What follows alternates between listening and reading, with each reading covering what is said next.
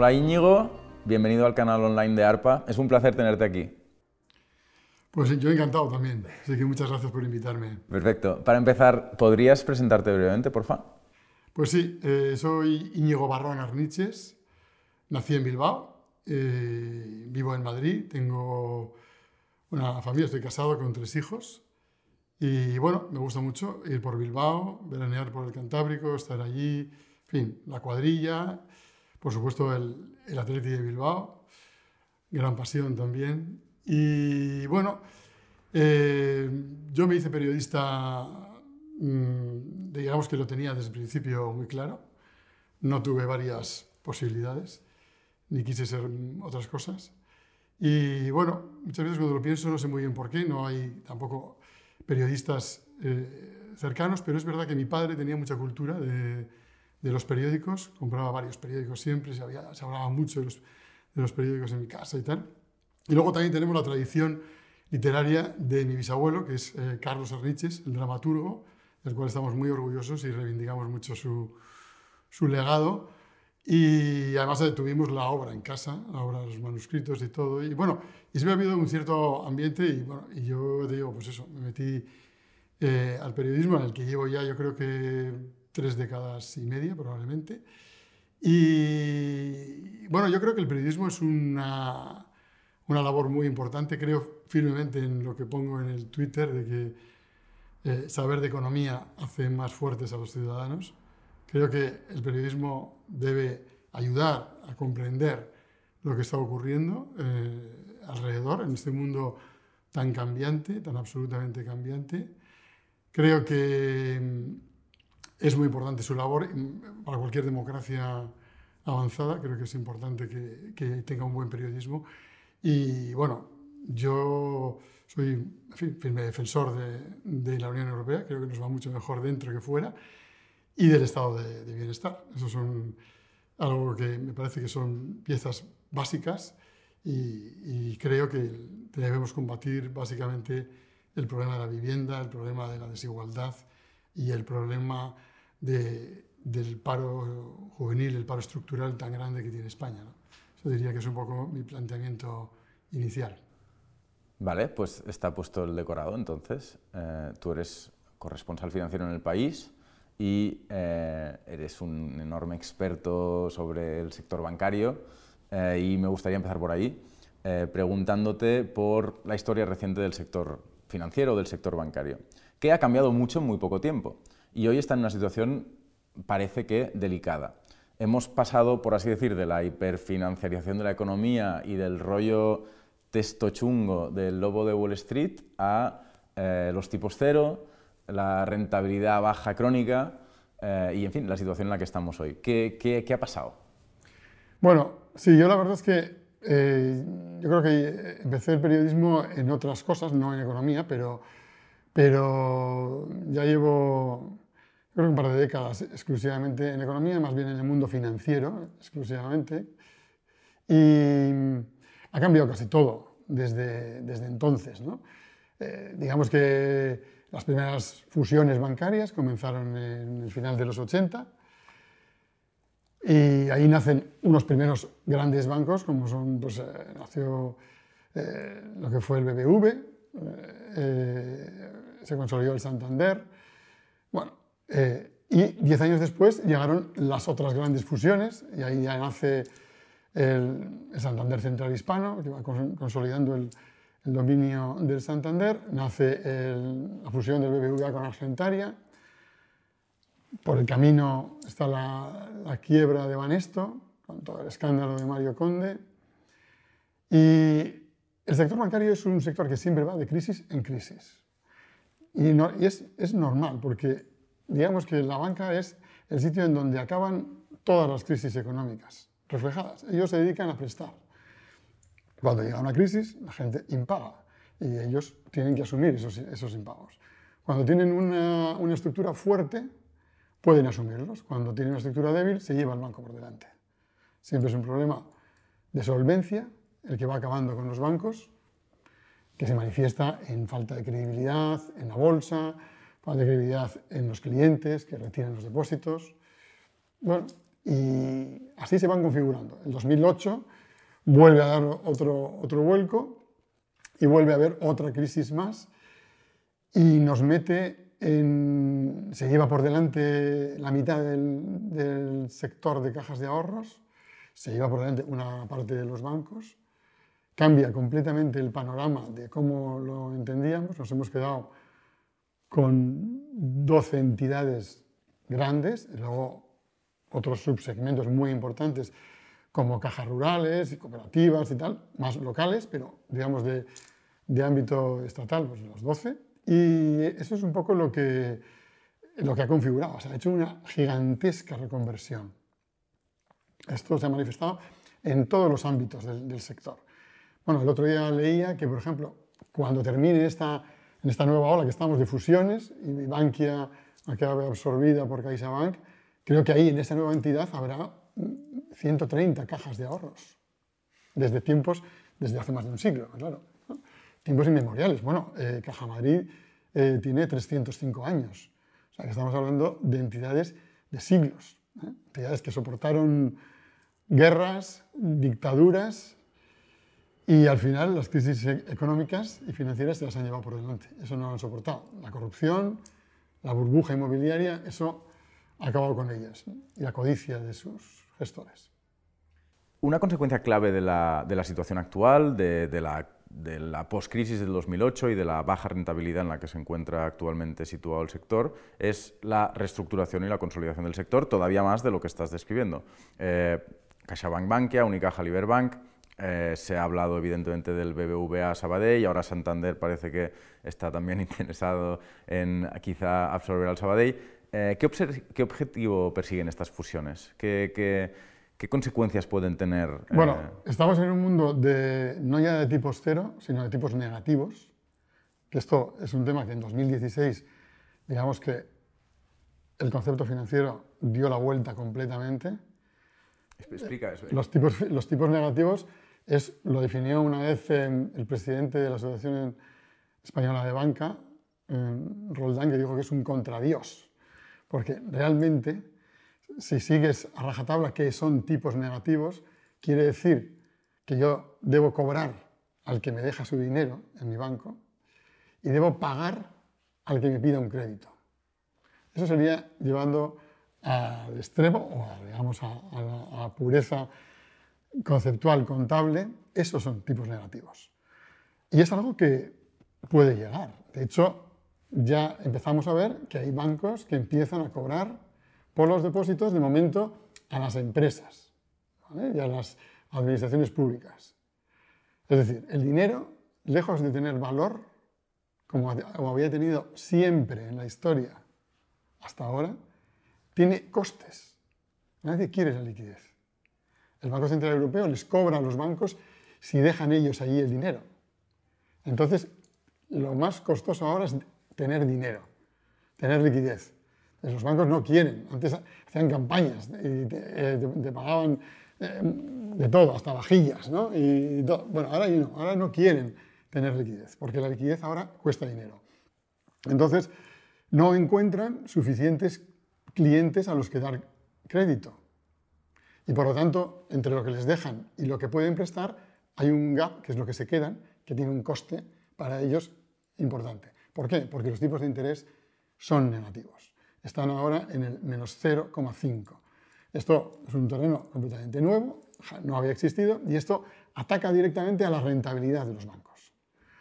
Porque ellos dejan de tener este, este margen famoso, ellos ganaban por la diferencia entre lo que pagaban por el dinero que les dejaban sus clientes y lo que cobraban a los otros clientes por prestar, de una manera muy simple y simplificada. Bien, ahora ese gap se reduce, porque además el prestar Tampoco pueden aplicar grandes tipos, puesto que los tipos son negativos. Nadie quiere créditos ah, al 10, al 12%. Ellos no tienen posibilidad, porque encima hay una competencia importante, no solo de los demás bancos, sino también de empresas tecnológicas. Y entonces la gente, ahora mismo en una pantalla, tú puedes ver eh, ocho bancos a qué, tipo dan los créditos. Y ellos están, saben perfectamente que eso existe y no pueden elevar los tipos de los créditos lo que, lo que les gustaría. Y todo este mundo les ha llegado con un montón de empleados, miles y miles de empleados, y miles y miles de oficinas, que hay que pagar todos los días, la luz, los impuestos. Luego dicen que hacer libros es un mal negocio. Sí, yo creo que ahora eh, ser banquero no es eh, muy prometedor, o realmente creo que está en el momento más difícil probablemente. Entonces, el tema de las fusiones, está, esta situación que has empezado a dibujar, seguro que iremos completando un poco el panorama estratégico, competitivo actual, pero eh, ¿por qué la fusión aparece como mm, la solución por excelencia, por antonomasia? Bueno, porque en este panorama que dibujábamos, de muchos empleados y muchas oficinas, por tanto muchos gastos y poca, poco margen de negocio, ¿Qué se puede hacer? ¿Qué palancas hay para maniobrar? Pues básicamente hay dos. Una, reducir los gastos y otra, no tener que provisionar por, créditos morosos, básicamente. Las fusiones son ideales para reducir gastos. Todas las fusiones lo que buscan es despedir a gente y cerrar oficinas.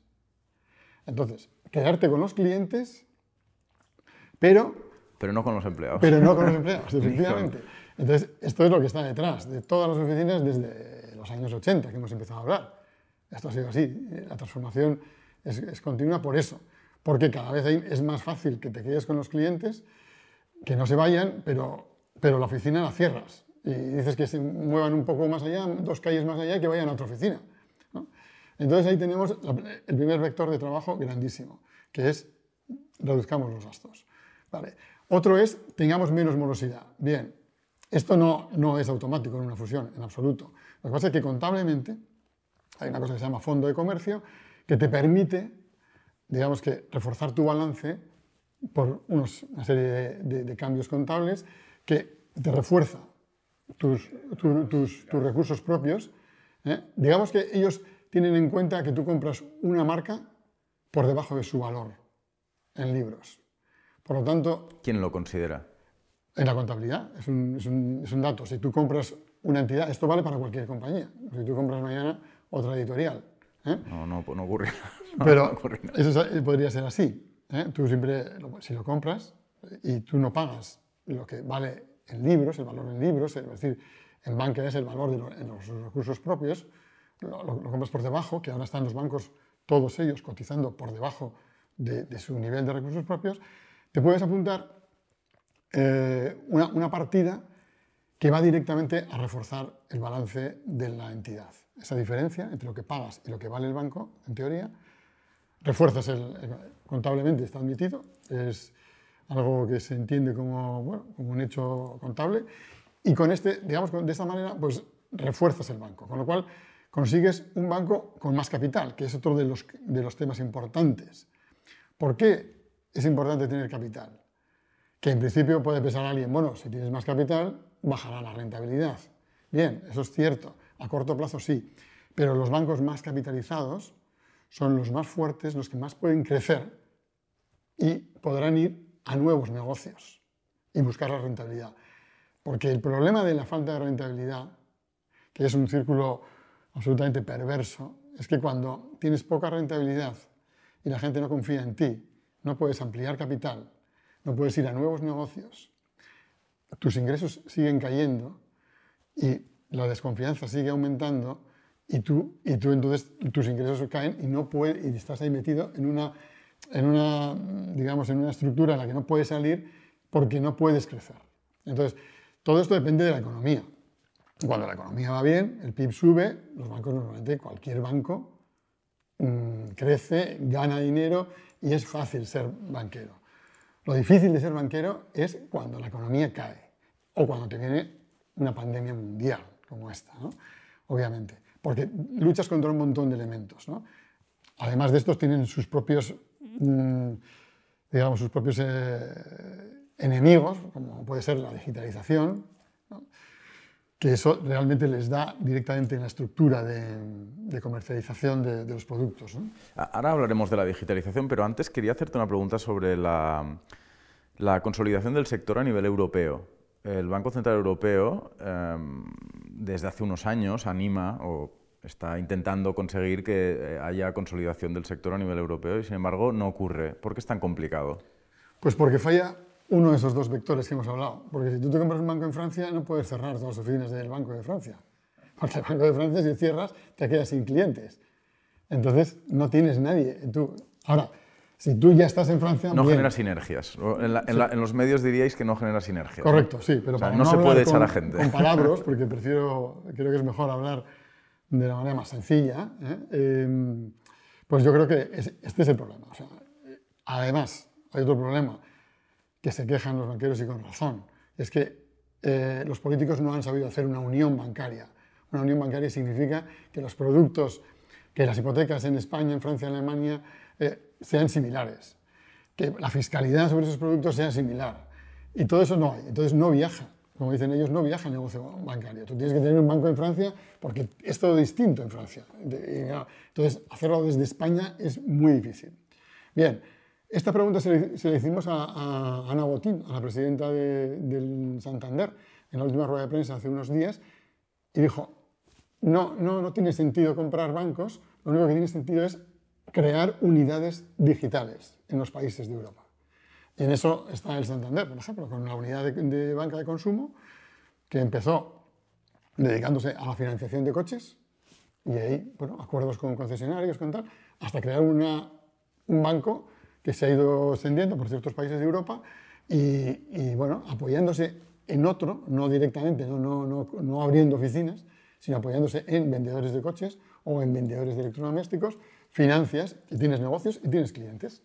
Esta es la, la posibilidad que yo creo que es más, más real, ¿eh? hasta que llegue esa unión bancaria política y financiera que no, que no, no está diseñada. ¿Y se exploran, se, exploran alianzas entre bancos? Hay muchos sectores, el sector, no sé, eh, de, por ejemplo, el sector, eh, iba a decir aeroespacial, pero no es aeroespacial, eh, aéreo, en fin, de, las, de, las, de, las, compañías aéreas. Hay muchas alianzas internacionales en el sector automovilístico también ocurre, con por ejemplo, la, la alianza ¿no? entre Renault, Nissan y... Sí eh, no, se exploran este tipo de, partnerships? No, yo creo que en esto ha habido algunos banqueros que, lo han, que han definido esta situación como em, propia de, una falta absoluta de, capacidad entre los banqueros de, a llegar a acuerdos, porque realmente hay cosas en las que podrían llegar a acuerdos, como llegan estas compañías que comparten vuelos ¿no? o comparten hubs, destinos, para completar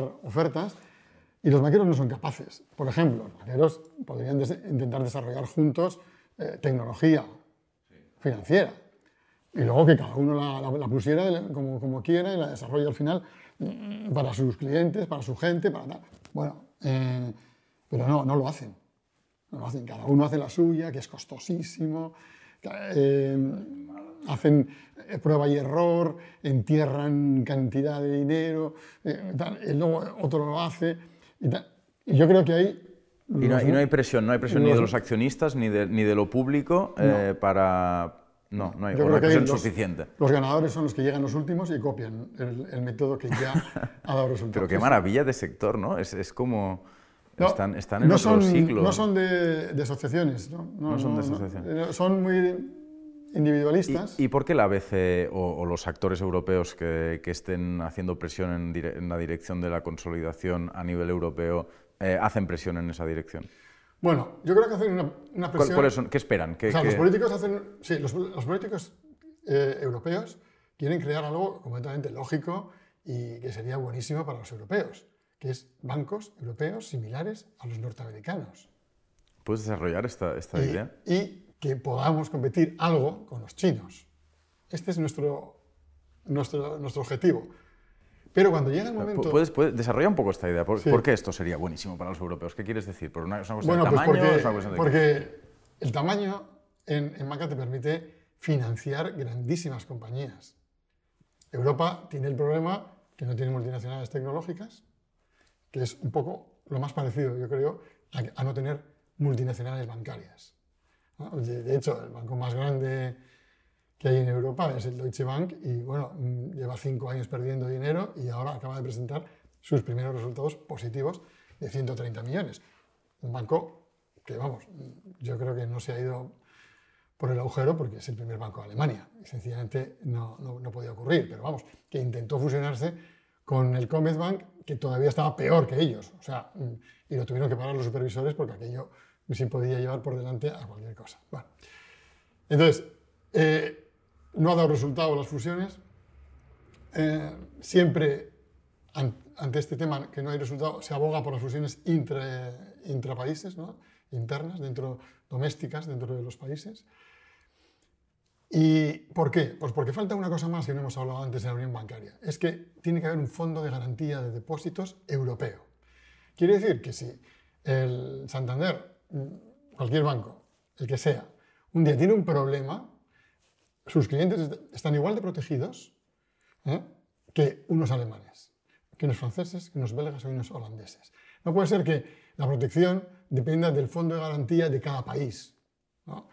hay que crear un fondo para todos los bancos europeos.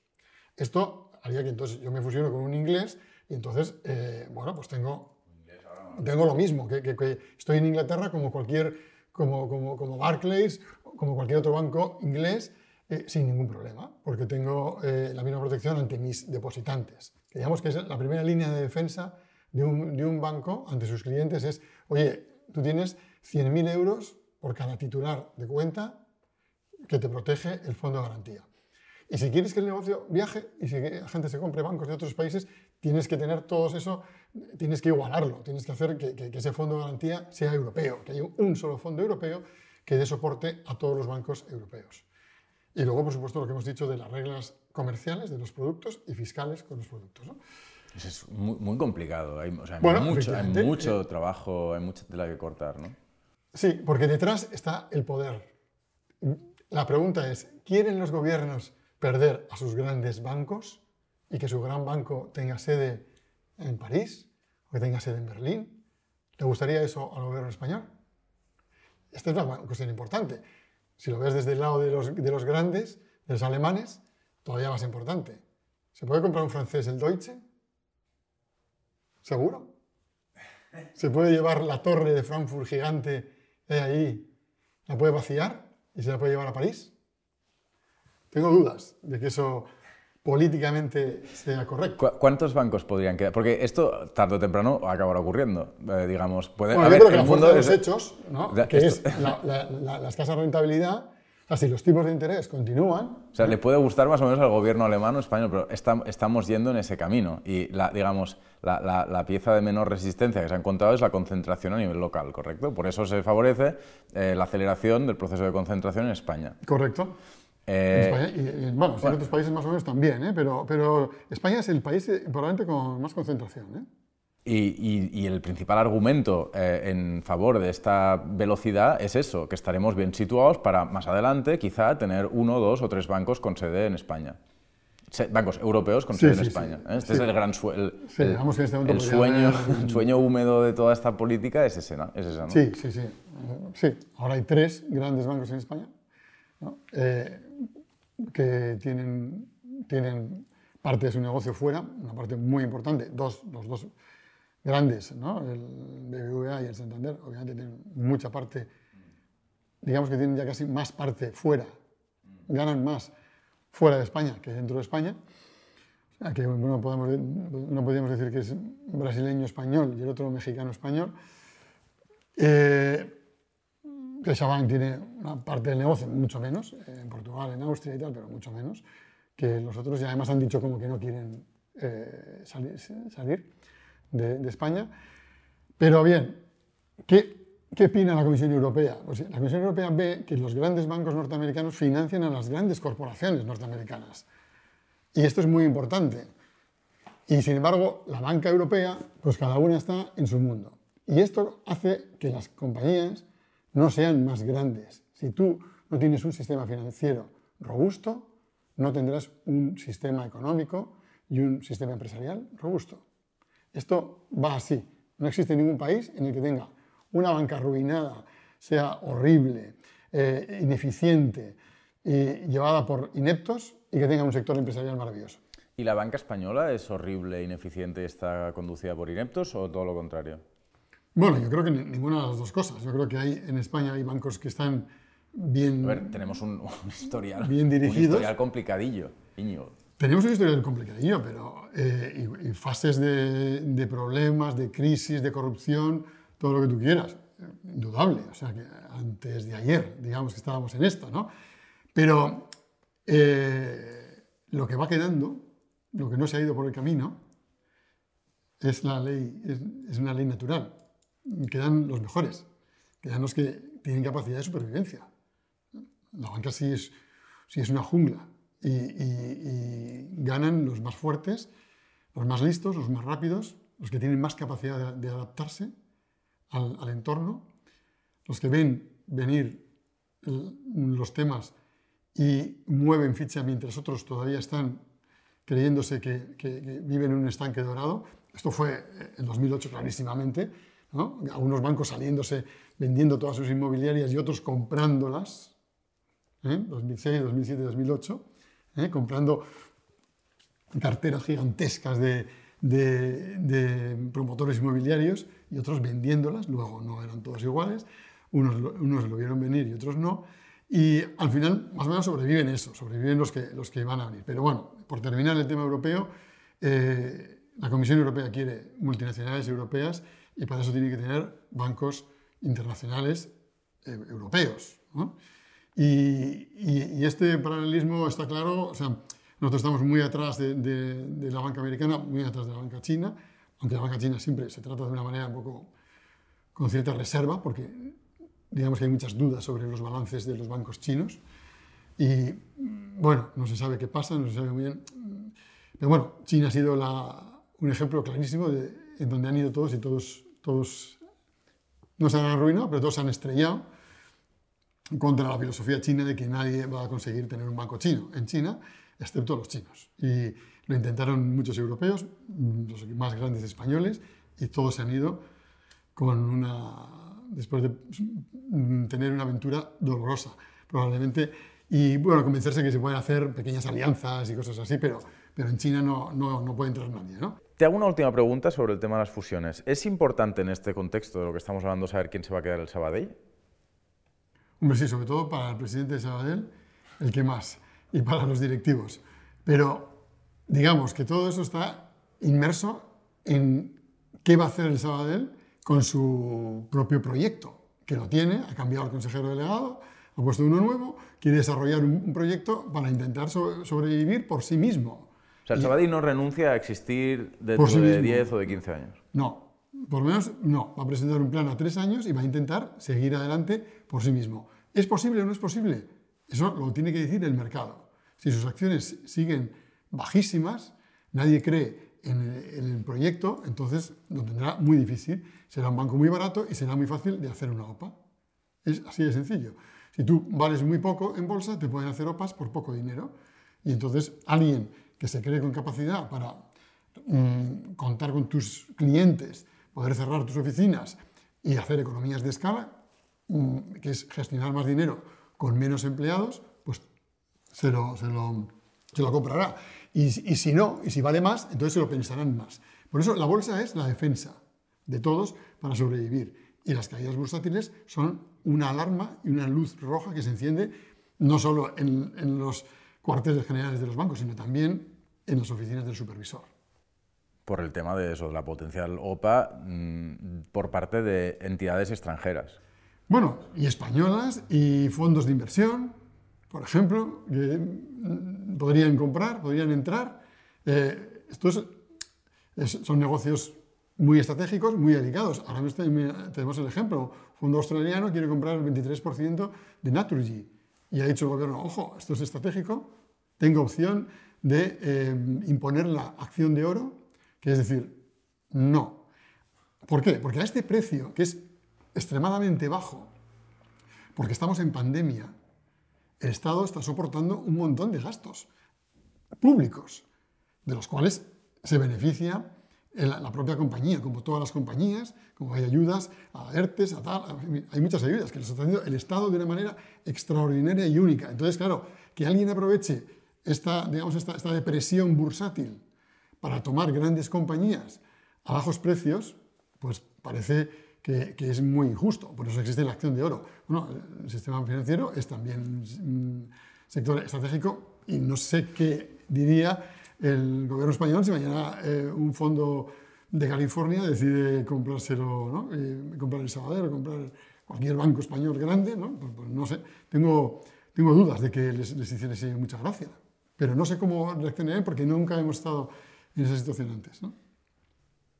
Hay una cuestión que afecta de pleno a la banca, que es la revolución digital. De, hecho, existen diversos flancos eh, respecto a la banca. Está el tema de la digitalización de los servicios, las criptomonedas, las fintech, las big tech. ¿Podrías desarrollar un poco este tema? Bueno, yo, esto va a ser un tema crucial. O sea, eh, no soy un experto, tengo que decirlo, y, y creo que está cambiando a una velocidad enorme.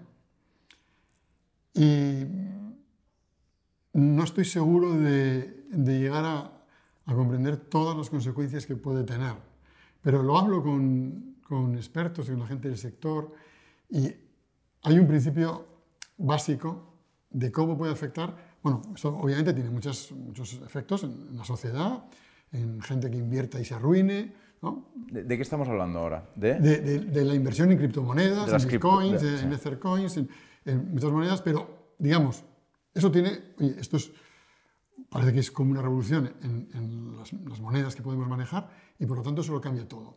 Pero para el sector bancario tiene una connotación muy característica y muy especial, que es que le puede, le puede arrinconar, le puede hacer que, que, que nosotros podamos prescindir en nuestro día a día de los bancos para muchas cosas. Y puede, empezar a terminar con grandes negocios de los bancos. A grosso modo, eh, si, cada uno, si nosotros empezamos a manejar monedas virtuales, criptomonedas, para pagar cosas normales, ya no necesitamos a un banco.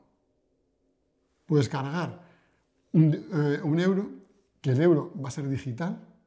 Ayer lo dijo Christine Lagarde, en cuatro años tenemos que tener un euro digital porque el yuan digital va a llegar antes, aunque llevan seis años estudiándolo, pero va a llegar antes.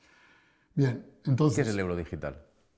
El euro digital es que es la posibilidad de manejar euros sin una contraprestación física de, de moneda, de divisa, pero que estén respaldados por los bancos centrales. ¿Qué es lo importante? Es decir, no es un Bitcoin. El Bitcoin no está respaldado por nada. Bueno, será la, criptomoneda europea, vamos. Bien, ojo, los bancos centrales son los bancos centrales, son, son eh, bichos únicos. Bitcoin son, lo crearon, dijeron habrá 21 millones y es una numeración basada en blockchain. Bien, vale. La gente lo cree y por lo tanto se revaloriza. Invierte más, se revaloriza. Si mañana no, no lo creen, o eh, el dueño de Tesla, en lugar de comprar 1.200, vende 1.200 millones, pues probablemente pues pierda un 30, un 40% de su valor, en fin. Bien. Porque en el fondo solo se soporta porque haya oferta y demanda. El oro digital entraría como otra característica distinta. Para quien no lo sepa, Tesla acaba de anunciar que ha, sí, Tesla acaba de comprar 1.280 millones de dólares en bitcoins como una manera de diversificar su activo para buscar rentabilidad ahí y eso ha disparado el, el, valor del Bitcoin que ya venía, porque lógicamente no han comprado ayer y antes de ayer llevaban mucho tiempo comprando, eso explica parte de la gran subida que ha tenido, pero bueno, anima también a más subidas. ¿no? Bien, eh, el euro digital es diferente. El euro digital es una moneda soportada por los bancos centrales, que son los únicos que pueden emitir moneda. Y, y, por eso tuvieron tanto cuidado cuando Facebook intentó hacer la libra, la libra digital de Facebook. Esto disparó todas las alarmas de todos los banqueros centrales del mundo. La Reserva Federal, el Banco de China, el, el Banco de Japón y el Banco Central Europeo. O sea, porque esto sí que no es que les dejaba fuera a los bancos, es que dejaba fuera a los bancos centrales directamente. ¿no? Facebook, en aquel atisbo de golpe financiero, dijo, no, yo me voy a soportar en dólares a través de un banco comercial. Pues, uno de los grandísimos bancos eh, norteamericanos y le voy haciendo depósitos en dólares y voy creando libras para que la gente maneje. Bueno, esto, esto fue un órdago que se unieron todos los bancos centrales y, lo, han, lo, han, parado, o de momento lo han dejado en stand-by. Pero claro, a cambio tienen que crear sus monedas centrales digitales. Bien, ¿cuál es el problema de, este, de los euros digitales?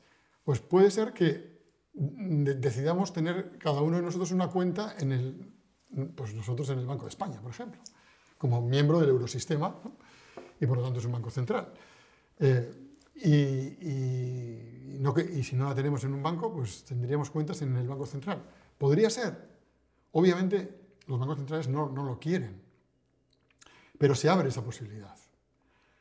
Se abre esa posibilidad porque como el respaldo es el Banco Central, la moneda digital es facilísima, de, se transporta en nada, porque siempre va en un medio no físico. Eh, entonces, ¿se arrinconarían los bancos? Esto es una posibilidad. No, no hay detalles porque no existe, ¿vale? Porque el propio Banco Central Europeo se ha, se ha dado cuatro años, porque de momento no ven más que problemas cuando van avanzando en, en todo esto. Ven todo lo que, digamos, lo que iría rompiendo, lo que iría eh, destruyendo esta moneda. Y obviamente no van a disparar contra los bancos europeos, los bancos comerciales. Entonces ellos siguen desarrollando el tema, pero hay otras cosas que son, bueno, la gente que empieza a manejar ya criptomonedas. Eh, hay, en España pues hay, hay empresas de, de criptomonedas que, que, metes euros, te dan una tarjeta y con esa tarjeta en bitcoins, pues uno va a unos grandes almacenes y se compra lo que le dé la gana. Lo mismo la compra del día, que un jersey que un pantalón. Entonces, ahí empezamos a prescindir de los bancos. Entonces, por eso hay algunos bancos que han dicho, no, no, yo te voy a dar criptomonedas. Bancos comerciales españoles dicen, yo, voy, yo te doy criptomonedas. Y están, bueno, pues eso, a punto de sacar sus tarjetas basadas en, criptomonedas privadas ¿eh? y que cada uno tiene que soportar el tipo de cambio cuando vaya a hacer el gasto. Que esto es un tema muy importante. Es como si uno comprase en acciones de, de telefónica. ¿eh? que todos los días van cambiando de valor. Entonces, esto a la gente seguro que le daría mucho reparo, pero sin embargo, en bitcoins no parece que le dé tanto reparo. Bueno, veremos cómo acaba la película, que no estamos más que en la primera parte. El, yuan digital y el euro digital entiendo que también tendrán que estar soportados en algún tipo de blockchain o de sistema de... Ah, sí, sí. Blockchain. Es decir, son criptomonedas, sencillamente son criptomonedas, por así decir, oficiales, en fin, no oficiales, pero soportadas por los bancos centrales. Sí, pero oficiales. Sí. Oficiales en las que se se intentaría que mm, su fluctuación sea mucho más controlada, porque no depende de la oferta y la demanda rabiosa, que es de la que dependen todos los demás. Y bueno, entonces, ¿qué ha pasado? Que en un momento de una crisis enorme, de una caída de rentabilidad de las bolsas, la gente ha visto en las criptomonedas un activo para invertir y para diversificar. ¿Y cómo puede ser que se invierta tanto en estas criptomonedas cuando son, por así decir, criptomonedas privadas y hay bancos centrales desarrollando las propias públicas, que figura que deberían ser mucho más competitivas que las privadas. Bueno, competitivas, ¿por qué? ¿Porque van a ser más rentables? No, pueden ser más, más rentables, más seguras. Pero la gente ahí no está buscando seguridad. O sea, las criptomonedas ya son activos financieros. Entonces, si tú buscas, cuando buscas dinero a corto plazo, no te metes en, en, las, en las, grandes. Pero estás, defendiendo que es una actividad estrictamente especulativa. O sea, que son, o que los flujos, de, los cambios de, en el valor de las criptomonedas es estrictamente especulativo. Yo no creo que sea necesariamente especulativo, pero que no hay nada más que lo soporta, no está en ningún mercado regulado. Son monedas que se roban, que los, los hackers roban de, de, estas plataformas que almacenan criptomonedas y y te, puedes quedar sin ellas también, ¿no? O sea, porque esto, esto, ha existido, ha ocurrido en España, ¿eh? ha, habido robos, ¿no? O sea, eh, eh, estás al albur de estas cosas, al albur de que las compañías grandes decidan entrar en Bitcoin o salirse del Bitcoin o, Bitcoin, o de otras, ¿no?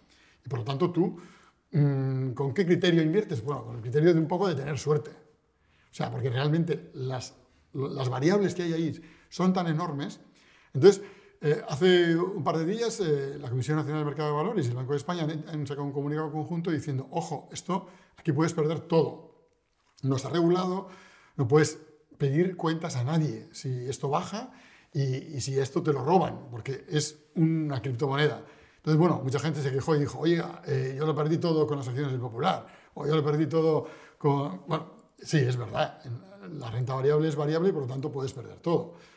Bien, de acuerdo, eso es cierto, pero hay un mercado regulado. Ahora, tienes que tener la mala suerte de que quiebre el banco, como ocurrió con el Popular, pero normalmente no quiebran. Entonces, eh, em, pues suben y bajan de valor, pero no tanto. Pero es verdad que en bolsa es renta variable. Lo único que quisieron decir los supervisores es que está regulado. No te garantiza nadie eh, una rentabilidad. Lo que, sí, digamos, que te protegen es para que no se lo lleven unos señores de una manera eh, electrónica a un paraíso fiscal y te quedes sin nada. Bueno, vamos a intentar conectar, porque se está aquí acusando, bueno, acusando, se está explicando que dentro del mundo de las criptos pues hay gente que puede venir y robar dinero, pero es que los especialistas del robar dinero son los banqueros tradicionales. Entonces me gustaría hablar un poco de este tema. Eh, la gente percibe el sector financiero como el lugar perfecto, el, ecosistema perfecto para los ladrones de guante blanco y desde luego en España tenemos una historia de corrupción en el sector financiero absolutamente espectacular. Entonces, pregunta de nuevo muy, muy, muy abierta. Eh, ¿Puedes ponernos en situación respecto al tema de la corrupción? ¿Cuán grave es lo que ha ocurrido en España en, las últimas décadas? Eh, ¿Ha ocurrido lo mismo en, en países de nuestro entorno? ¿Ha mejorado la situación? Bueno, a ver, em, yo creo que los, los banqueros son capaces de lo mejor y de lo peor. ¿eh? Porque si tú puedes contar la historia como, como, a cada uno le va, ¿no? Para mucha gente ha sido la posibilidad de desarrollar una compañía, una empresa, gracias a un préstamo. Para otros comprarnos una casa, gracias a un préstamo. Y para otros ha podido ser la ruina de su vida, por pedir demasiados préstamos, por comprar un producto que nunca debían haber comprado y que debían haber sido aconsejados por el banquero y no haber entrado. O sea que la historia de la banca no es unívoca. No, yo no creo que los banqueros son eh, señores malísimos con un bombín y un puro que buscan el, el fin de, de todos los, los, ciudadanos para enriquecerse y amasar dinero como, como el tío Gilito. Yo creo que eso es, eso es, es burdo, ¿no? es un poquito sencillo y siempre creo que las cosas son más complejas. Cuando, para explicarlas bien, son más complejas. Yo creo que, lo, hemos comentado antes, hay, hay algunos mejores y otros peores, sin duda. Y de hecho ha habido algunos que han acabado en la cárcel. En España tenemos una trayectoria, como tú has dicho, de casos de corrupción muy, muy, muy sangrantes.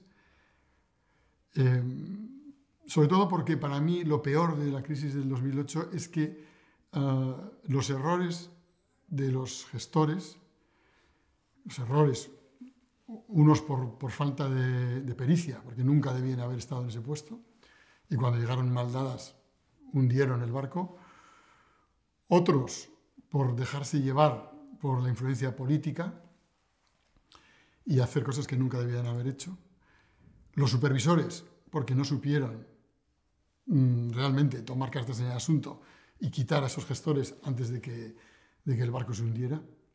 Y los políticos, porque no legislaron de, una manera más estricta para evitar que esa burbuja financiera nos estallara de la manera que nos ha estallado, que es una forma casi récord en, en Europa, en uno de los países más grandes del mundo, en donde estalló todo aquello, con una con un problema añadido de que encima el dinero con el que habíamos comprado todos aquellos pisos no era español, era francés y alemán, y lo primero que hicieron los franceses y los alemanes fue decir, por favor, mi dinero me lo va devolviendo y ya ustedes se arreglan. Entonces, esto te crea el problema que tú automáticamente tienes que asumir toda la pérdida. Ellos, las cajas sobre todo, y algunos bancos, pero cajas sobre todo, no tenían ninguna capacidad de resistencia. Cuando se les dijo cuál era la factura era superior a los recursos propios, luego entraban en quiebra directa y por lo tanto tuvo que llegar el papá Estado a soportarlo. Y esto, esto ha creado una, ha roto a la, sociedad española, ha hecho el daño más grande que se podía hacer, que es eh, un daño enorme a, pues por ejemplo, siempre pienso en la juventud, toda aquella, todas, aquellas eh, personas que estaban empezando sus nuevos trabajos y entró una crisis que nos duró cuatro años, que fue terrible. O sea, mm, me parece que eh, es difícil pensar cómo se puede llegar a devastar tanto una sociedad como se devastó a la sociedad española. ¿no? Y o sea, el Estado quedó inerme, completamente al albur de la moneda única, del euro. ¿eh? O sea, si hubiéramos estado en la, peseta, hubiéramos llegado a una pobreza enorme.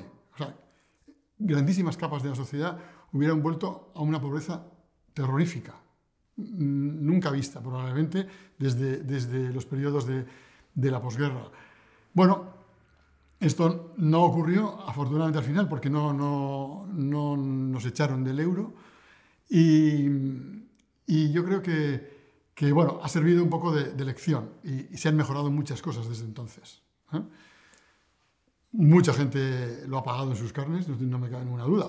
Al principio lo pagaron directamente casi todos los que tenían preferentes, todos aquellos productos que nunca jamás les debían haber vendido y que les vendieron y, que la legislación permitía venderles. Eh, todo aquello inicialmente cayó sobre sus espaldas, posteriormente no. Casi todos han recuperado, fueron recuperando el dinero, pero no el disgusto o no los infartos que se llevaron o no eh, las noches sin dormir que les provocaron. Una gran parte de los directivos, bueno, llegamos una vez en el periódico, llegamos a hacer un recuento y hubo como unos 250 directivos que estaban en causas penales. ¿no? Unos algunos de ellos llegaron a ingresar en prisión, otros no, pero digamos que el sector de cajas de ahorros quedó devastado, ha quedado reducido a menos de la mitad, y con ello se llevaron una, una parte buenísima que hacían las cajas de ahorros, que era toda la labor social, que eso se desapareció, los nuevos dueños no tenían ninguna obligación, algunos han seguido haciendo algo, mucho menos de lo que hacían, por eso el daño de los gestores y la responsabilidad que, tenían, que tienen ellos, en mi opinión, es enorme. Por, un daño directo que hacen al tejido social, provocan un paro ah, automático. La primera reacción de ellos fue cortar el crédito a todos, hundieron cientos de miles de empresas a las que cortaron todo el crédito sin tener ninguna responsabilidad en la crisis, empresas que ni siquiera estaban en el sector inmobiliario. Ese paro eh, creo, la, la, bola de, por supuesto, aparte de, la inseguridad, la pobreza, todo lo que va creando eh, eh, indirectamente, que no está calculado, pero, algunos economistas sostienen que la crisis, una, crisis de este tamaño provoca un daño casi equivalente al PIB. Nosotros siempre hablamos, bueno, ¿cuánto ha sido? No, 50.000, 60.000 millones que vamos a perder, bueno, no lo sé. Eso, porque... eso es la deuda pública, ¿no? No, eso es lo que hemos eh, metido todos los contribuyentes en, en rescatar bancos eh, quebrados, cajas quebradas, ¿eh? y de las cuales pues solo nos queda saber cuánto recuperaremos de Bankia, ¿vale? Que serán unos 5.000 millones, ¿no? ¿Se habla? No lo sé, no lo sé, no, no, no lo sé. No, ni siquiera. Sí, puede ser, puede ser esa cantidad, ¿eh? No, no lo sé, va a depender un poco pues eso, de los nuevos gestores ahora en, en, en CaixaBank, ¿no? Eh, pero quiero decir que eh, las crisis es tan importante que no haya crisis bancarias porque eh, cuando caen los bancos arrastran todo. O sea, te puede caer el sector inmobiliario solo, ¿vale? Ahora está cayendo, pero no se lleva por delante a todo el mundo. Los, bancos cuando se desploman se llevan por delante porque tienen conexiones con todas las compañías. Entonces, desde los autónomos, micropymes, pymes, medianas y grandes. Se lo llevan todo, tiran para abajo de todo. Salvo que eh, rápidamente alguien les compre, ¿no? El, tema eh, Lehman Brothers y, todo esto, ¿no? Que alguien vaya rápido a, su, socorro o Merrill Lynch cuando compra la Bank of America entonces, bueno, mm, aquí, se, aquí no se pudo hacer tan rápido porque no... Entonces tuvo que entrar el Estado y, el Estado pues, soportó eh, estos, estas cajas que bueno, fueron mal vendidas ¿no? a, bancos porque lo que importaba era que rápidamente se pusieran las maquinarias otra vez a trabajar y pudieran otra vez volver a establecer el crédito y dejaran de destruir todo el tejido empresarial. ¿no? Y por eso se, actuó con rapidez, pero eso, eso es más caro. Cuando tú actúas rápido y, vendes rápidamente lo que sea, si tú tienes que vender un piso rápido, sabes que no vas a poder esperar una buena oferta, sino la que te llegue. ¿no? Pues con los bancos es igual. Y ahí pasó. Entonces, pues eh, los bancos aprovecharon la caída de las cajas y, crecieron, ¿no? Y ese daño, pues es ese daño social directamente en, las propias obras sociales, ¿no? Y ahí quedó un poco eh, ese, ese, daño y toda esa leyenda que tú contabas de eh, los banqueros malos y tal, ¿no? Se demostró, además, que tenían demasiado poder, que tenían demasiada capacidad para hacer cosas, se les ha recortado esa capacidad para hacer cosas, que tenían poco capital, se les ha incrementado el capital, se les ha sometido a mucha más supervisión, mucha más, y yo creo que ahora son menos poderosos, sinceramente. ¿Crees que queda alguna, mm, alguna cosa por, por cambiar para que ese tipo de situación no vuelva a ocurrir? Bueno. O sea, has, has, descrito tres o cuatro cosas. Te iba a preguntar por Val 3, bueno, Basilea 3. Sí. Bueno, todo eso es refuerzos de recursos propios. Es decir, eh, vamos a intentar que primero pagues tú la fiesta, si te va mal, ¿vale? Antes de que la paguen los contribuyentes, ¿vale? Eso se llama mm, más y más y más capital. Esto, esto ha sido bien resuelto, ¿no? Porque la, la, crítica fuerte que hubo durante años después del 2008 es que la, no se reguló el, después de la crisis no se reguló correctamente el sistema financiero, Basilea III regula correctamente la cuestión de los fondos propios. Sí, de una manera sencilla, yo creo que sí. Lo que viene a decir es, ustedes tienen que tener más, más ser más fuertes, tener, mm, guardar más dinero cada vez que hacen un préstamo, guardar más dinero y tener otras alarmas encendidas que no tenían, poner luces rojas en... Eh, usted tiene que tener, tener en cuenta además de cómo van los sectores. O sea, la mora previa, la morosidad previa, la tienen que detectar, ¿vale? Se han hecho tres categorías de, créditos, de forma que antes de que empiece a dejar de pagar, tú tienes que provisionar si el sector está mal, por ejemplo. Hay nuevos indicadores, también hay eh, una hay nueva muchas regulación más luces de productos rojas, financieros. Eh, dispuestas. Otra cosa, tienes que tener una vigilancia macroprudencial. ¿Qué, ¿Qué, supone eso? Que aunque tú, a ti te vaya muy bien, pero si estás en una economía que va mal, tienes que tener cuidado, porque es muy fácil que si la economía va mal te va a acabar entrando. No, dices, no, es que yo justo estoy en los tres sectores que no le va mal. Bueno, mira, mm, normalmente en la economía cuando las cosas empiezan a ir mal, se contagian. Entonces, si la economía va mal, los supervisores han cambiado completamente, completa y radicalmente. De hecho, se han llevado todos a Frankfurt para también, yo creo que intentar alejarlos de los focos de poder, ¿no? evitar eso que siempre eh, se llama ¿no? en el mundo financiero el secuestro del, del supervisor. ¿no? Es ese, paradigma que, los supervisores nacionales se encontraban con el problema de, bueno, yo le puedo intentar presionar a un gran banco hasta cierto punto, porque como me lo lleve por delante con mi presión, el problema me cae a mí. ¿no? Entonces, bueno, eh, ahora se ha intentado que, que bueno, poniendo un gran cuartel general en Frankfurt, digamos que ahí ya te da una potencia de mando mucho, mucho más, más importante y, los ves un poco los problemas como más, más lejanos, hay menos capacidad de influencia, que es relativo, ¿eh? porque al final yo creo que los bancos domésticos son los que gobiernan los bancos de cada país. También se han regulado los productos financieros que se pueden... Exacto, esto es muy importante, efectivamente. Esto ha sido eh, muy importante, a veces hasta, hasta nos ha llevado un poco, a veces parece como que se ha sobre-regulado, ¿no? Y ahora vas al banco a veces y te, tienen que hacer un test y te preguntan todo, ¿no? Sobre, sobre la comprensión estudios, del riesgo, si entiendes esto, no entiendes esto, si entiendes la bolsa, si no entiendes... Bueno, todo esto es, pues, mm, bueno, a veces se, sobreactúa, pero en el fondo es para intentar que no se, no se le pueda vender cosas, eh, eh, acciones de bolsa a una persona de, de 80 años con su patrimonio, que no tiene sentido que esté en productos de riesgo, ¿no? A esa edad tiene que estar en el, producto mm, de menos riesgo, aunque no sea rentable. Pero bueno, claro, ahora luego llegan los tipos negativos, la gente no quiere no, productos no rentables y entonces pide al banco más rentabilidad. Entonces el banco le dice, oye, el binomio más rentabilidad, más riesgo, esto no hay quien lo cambie. Si quieres más rentabilidad, te, te voy a meter en otros productos. Lo asumes y tal. Bueno, pues ahí, ahí estamos, ¿no?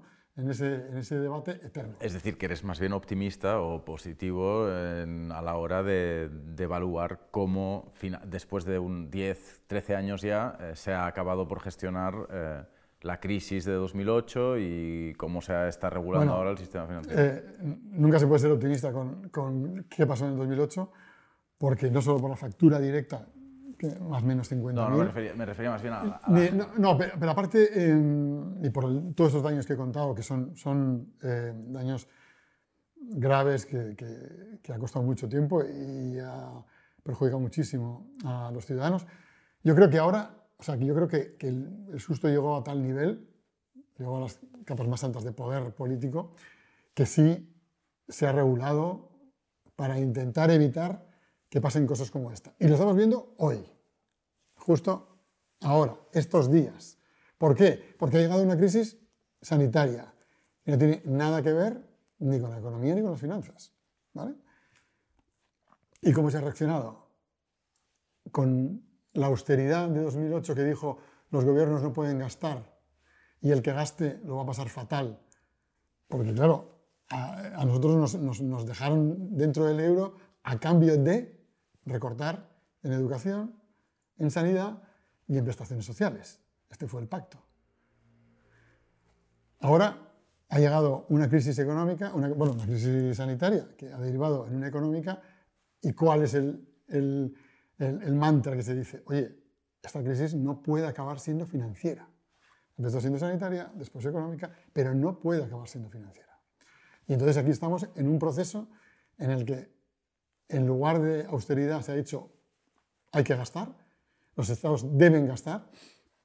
A, a España le ha llamado la atención por gastar poco, en, en esta crisis, pese a que tenemos unos ratios de deuda Pero y si tenemos un gobierno socialcomunista. eh, pues pese a todo, pese ¿Qué? a todo, Qué extraño. eh, hemos gastado poco, según dicen eh, los, los- los grandes pensadores europeos, y yo creo que se va a gastar algo más. Se va a gastar aquí. ¿Por qué? Porque los bancos actuaron con una enorme rapidez.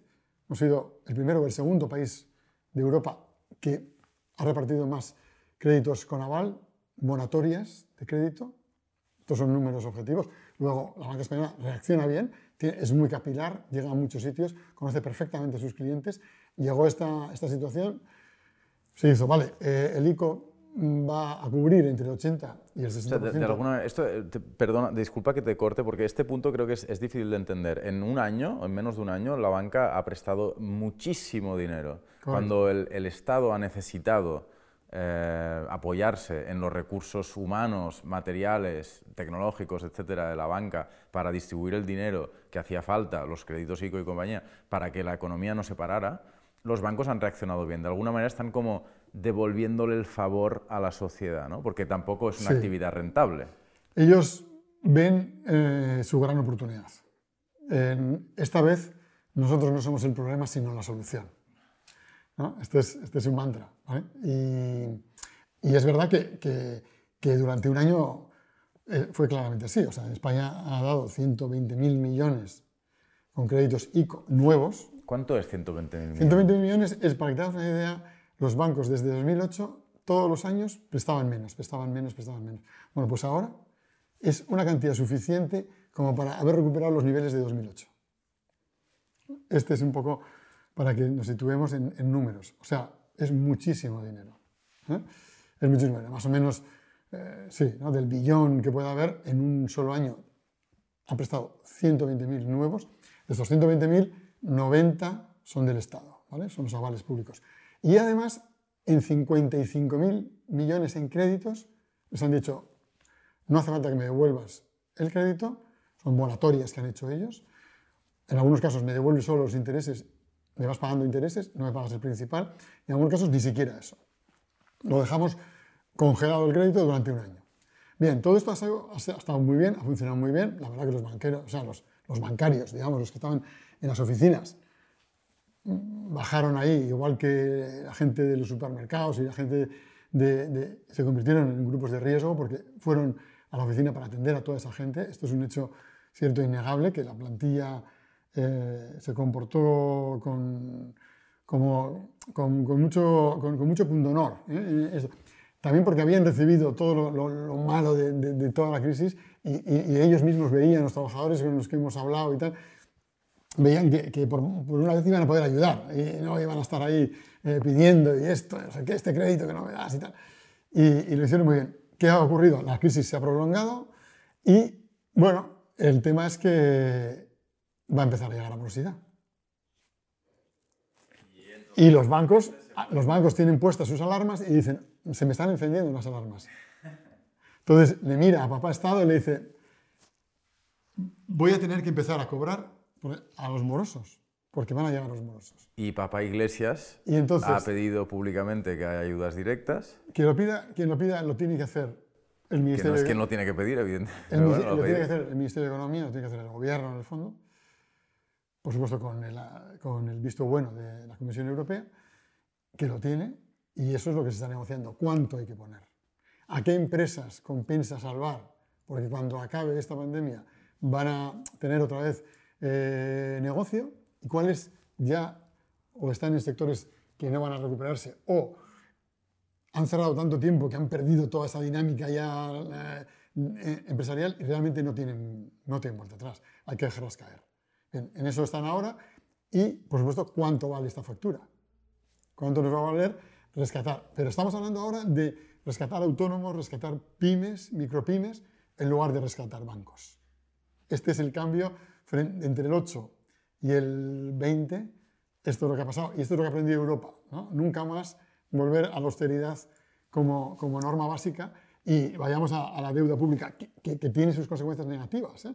y que la pagaremos durante mucho tiempo, ¿eh? porque no creo en estas, en estos, em, estas propuestas que ha, que ha empezado de que la deuda pública que se pueda volver atrás y, digamos, hacer una, un- una raya y decir, no, esta- no hace falta que me la devuelvas, que el Banco Central condone la deuda pública a los estados. Creo que, creo que no. Antes de, si quieres, luego podemos hablar de deuda pública, pero, pero primero respecto a la situación actual, a la negociación que está en curso sobre las ayudas directas, eh, parece que pues, Ana Botín, Iglesias están pidiendo públicamente eh, que, pues, que se acelere el proceso de toma de decisión eh, sobre este punto y eh, desde el Ministerio de Economía quizás por, quizás por, por, no sé, por, la, por la personalidad de la ministra o por lo que sea, eh, se está tardando un poquito más, parece es. ser, en asumir este nuevo paradigma.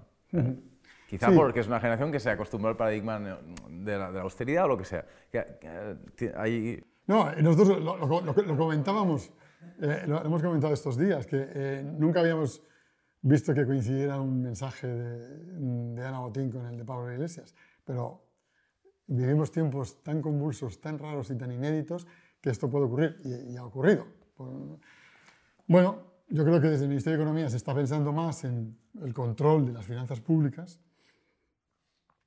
en que se establezca un sistema muy frío, muy objetivo de a quién ayudar y a quién no, de cuánto ayudar al que se, al que se necesita y cuánto no, de si los bancos tienen que pagar parte de esa ayuda o solo la tiene que pagar el Estado, que está un poco con el freno echado. Bien, están, estuvo, co- o sea, están eh, cocinando sí, y es difícil, ¿no? la ministra. Calviño también estuvo con el freno echado al principio con los avales. Habló de 20.000 millones, luego habló de 40.000, luego de 60.000.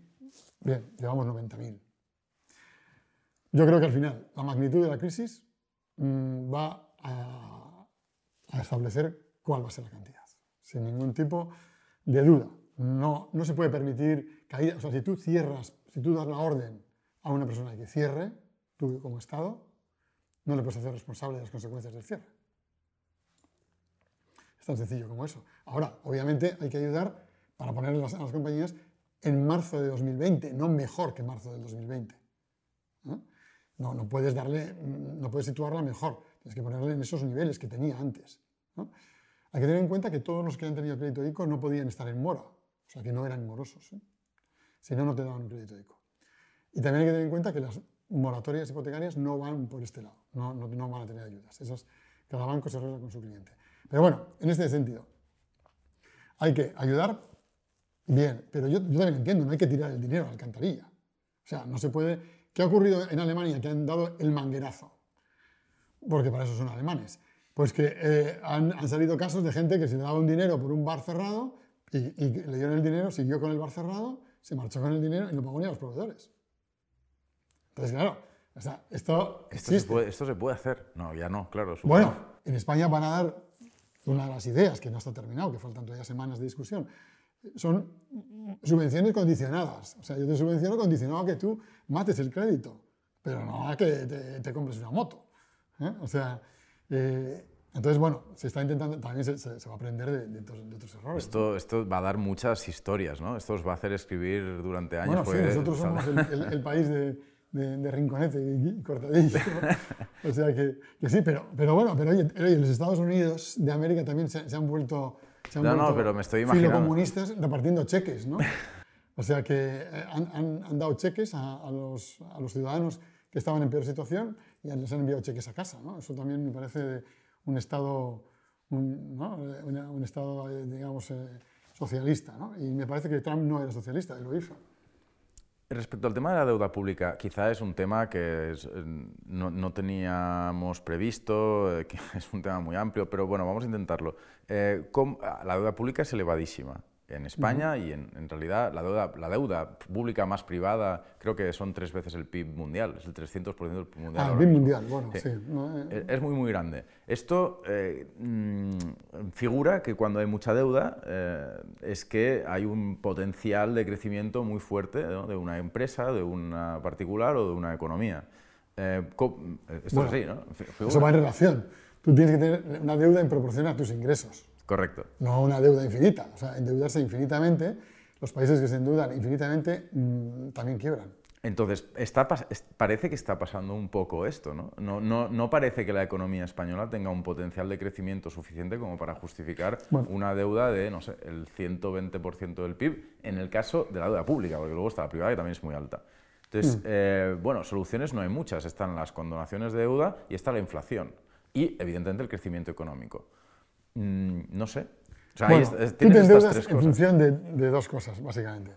De en qué moneda lo haces y qué perspectivas de crecimiento tienes. Esto te sitúa el tipo de interés que pagas, según estas variables.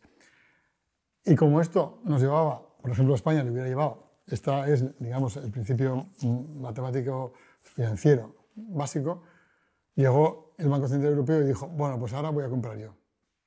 ¿Por qué? Porque como no hemos llegado a emitir deuda europea, sino que los españoles emiten deuda española, los franceses la francesa, los belgas la suya, entonces eh, los grandísimos inversores vieron que había deuda más atacable. Esto ocurre en el 8, ¿no? en 2008. ¿no? Es el famoso, por eso es lo que se llama el rescate de España. Cuando eh, Grecia, Irlanda, España y Portugal eh, acaban en los focos de los grandísimos fondos de inversión y dicen, oye, eh, vamos a ir a por estos porque, porque vamos a sacar mucho dinero en esta operación y nos los podemos cargar o no, pero mientras nos los cargamos, que, no es que ellos querían cargárselo, pero que ellos querían el que mientras te, estás atacando tú te, eh, obtienes una rentabilidad vendiendo eso porque los tipos de interés suben. Cuando hay más dudas sobre tu solvencia, los tipos suben y cuando hay menos, bajan. Para comprar deuda pública alemana, ya había que pagar. Alemania no, paga, no, no, no, no, remunera nada, sino que cobra. Ya cobraba en 2008. Ahora nosotros estamos también cobrando un poco, pero, pero también por efecto Banco de España, o sea, Banco Central Europeo. ¿no? Bueno, esto es lo que ocurrió. Ahí lo que pasó es que eh, llegó un momento que se vio que era un ataque clarísimo a, a países del euro. Mario Draghi decidió que no se iba a romper el euro, que no existía un euro recortado con unos países fuera y dijo, el euro o, está en todos los países o si no se rompe definitivamente. Tardó en convencer a Alemania, probablemente sea el mayor error de la historia de, Angela Merkel, cuando, cuando pensó que sí, Mario Draghi le convenció de que no, y al final dijo aquellas famosas 11 palabras de eh, voy a comprar todo lo que haga falta y créanme, va a ser suficiente. Y fue es, una, es, una, frase muy, Realmente para la posteridad. Para la posteridad de la posteridad. O sea, esto cambió la, historia para los europeos, nos cambió completamente. Para los españoles, no nos lo podemos imaginar. Ni te cuento. Eh, el, nivel que hubiese llegado aquello de, depreciación y de inflación galopante eh, que hubiera sido, eh, si hubiéramos vuelto a la peseta y tal. Bueno, entonces, todo esto ha dejado una impronta muy grande en algunos líderes de que hay que controlar la deuda que no se pueden endeudar los estados mucho porque es muy difícil. Hay que pensar que España entró en esta crisis con un volumen de deuda baja realmente. ¿eh? O sea, teníamos menos del 60% sobre el PIB. Estamos en el doble. Entonces, la deuda hay que pagarla. La deuda es darle una mochila de plomo a siguientes generaciones. Entonces, ojo con, con solucionar todos los problemas del corto plazo, para los que estamos aquí ahora, y ir poniendo plomo en las alas de los que vienen en, siguientes generaciones. Entonces, bueno, yo creo que, que esto, pues bueno, lleva a, a decir, bueno, gastemos, bien, estamos gastando, pero ¿cuánto más? ¿Mucho más? Y bueno, pues ahí hay líderes políticos. Eh, Nadia Calviño es una persona que ha estado toda su vida en Bruselas y que tiene esto eh, muy, muy, muy a rajatabla. Entonces ella, yo creo que quiere controlar. O sea, obviamente, igual que empezó con los avales, mm, digamos, más eh, cicatera y al final fue esto, aquí mm, ahora, habrá que poner lo que haga falta. Ahora, habrá que encontrar un sistema para definir que es verdaderamente un dinero aprovechable, que vamos a evitar, uno, parados, con todo el problema que tiene un parado, pero además que, que el Estado no le pague el, desempleo, que es un coste para el Estado. O sea, que esta ayuda evita que tú, eh, eh, los costes del desempleo. Y dos, hay 90.000 millones del, del, ICO. Si impagan, el ICO pierde el 80% de un crédito. Si un crédito de 100, el ICO pierde 80, el banco pierde 20. O sea, también tiene una fuente. O sea, digamos que tiene que proteger estas dos, estos dos principios que es difícil. Siempre, la, economía muchas veces cuando solucionas una cosa estropeas otra. ¿no?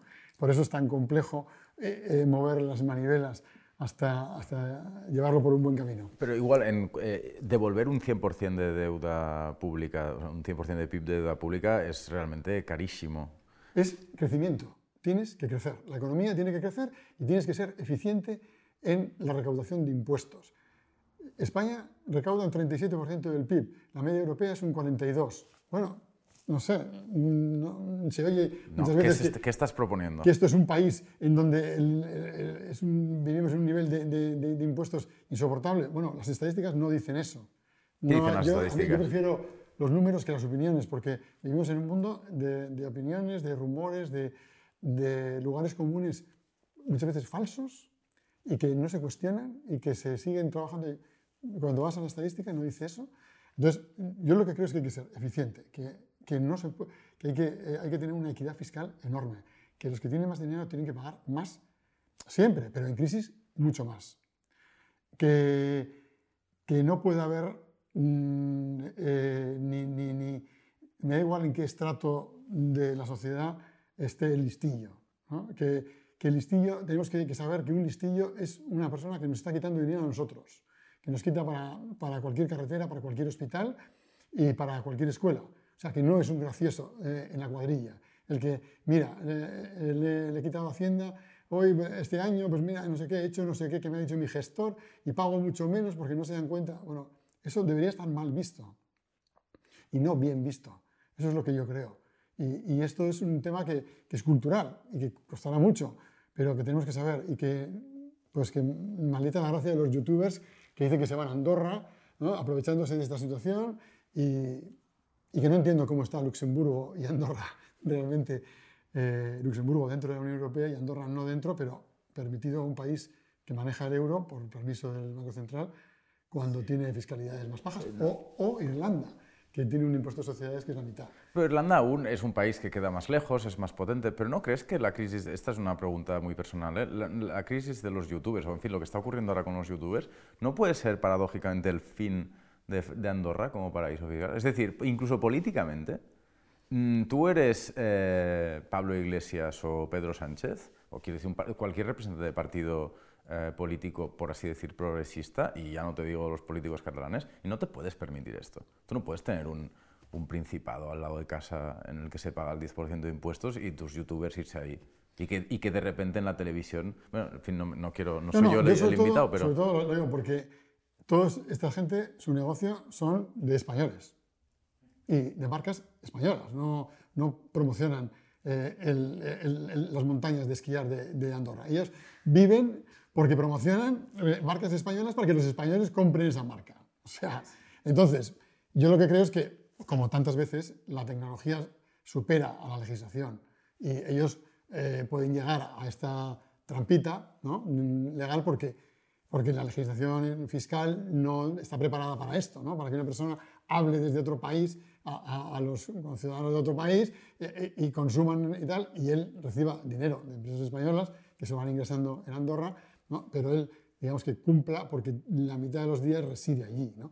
Obviamente es una trampa a, un principio básico que es que tú cobras de donde tienes la actividad. La actividad de estos señores es de las empresas españolas. Yo, yo lo ¿Y, veo así. y- y qué, y qué habéis hecho en el país respecto a este tema? ¿Estáis, porque es un tema que realmente pare- parece muy sencillo. ¿Qué, qué, qué se Bueno, está...? parece- no, no parece muy sencillo. Los, los- los principados no se, no se acaban de, de un día a otro. ¿No? No, en Luxemburgo no solo no se acabó, sino que llegó a colocar al presidente de la Comisión Europea. ¿eh? O sea que yo tengo la impresión de que... Tiene muchísimo mérito. Eh, muchísimo mérito, sin duda. Para mí me pareció fascinante que un tipo así pudiera llegar a dirigir Europa. Eh, Porque, bueno, siempre, porque, porque Juncker, estás hablando de Juncker, ¿verdad? Sí, sí, sí. Es- de- es- de- de- Juncker fue primero presidente del gobierno de Luxemburgo. Sí, sí. Eh, es decir, fue presidente de un paraíso fiscal. Sí, bueno, no es un paraíso fiscal como tal, porque ahora empieza a haber doble, doble fiscalidad. O sea, do- sí. Y, y eso. Pero si tú tienes fiscalidades mucho más bajas. Pero estas cosas joden, ¿no? O sea, la- a la, a la opinión pública europea tiene, tiene derecho a estar bastante cabreada porque un tío como Bueno, yo es que creo que la Unión Europea no tiene sentido si no tiene una fiscalidad común. Si hace agujeros negros dentro de la Unión Europea, para que vayan los que tienen más posibilidad de crear vehículos, porque normalmente la gente normal no puede, porque hay que tener unos vehículos y tal, entonces mm, la gente no se va a creer el proyecto. Porque es un proyecto, bueno, sí, para muchos, pero menos, menos para algunos. Que es un proyecto más rentable porque son los que, los que van a Luxemburgo. No, no tiene sentido que, que yo mañana, y cualquiera que estamos aquí, podamos coger un fondo de inversión y que si el fondo de inversión está domiciliado en Luxemburgo, tenemos mejor fiscalidad que si está dom- domiciliado en Cáceres. No, no, no no- sé por qué.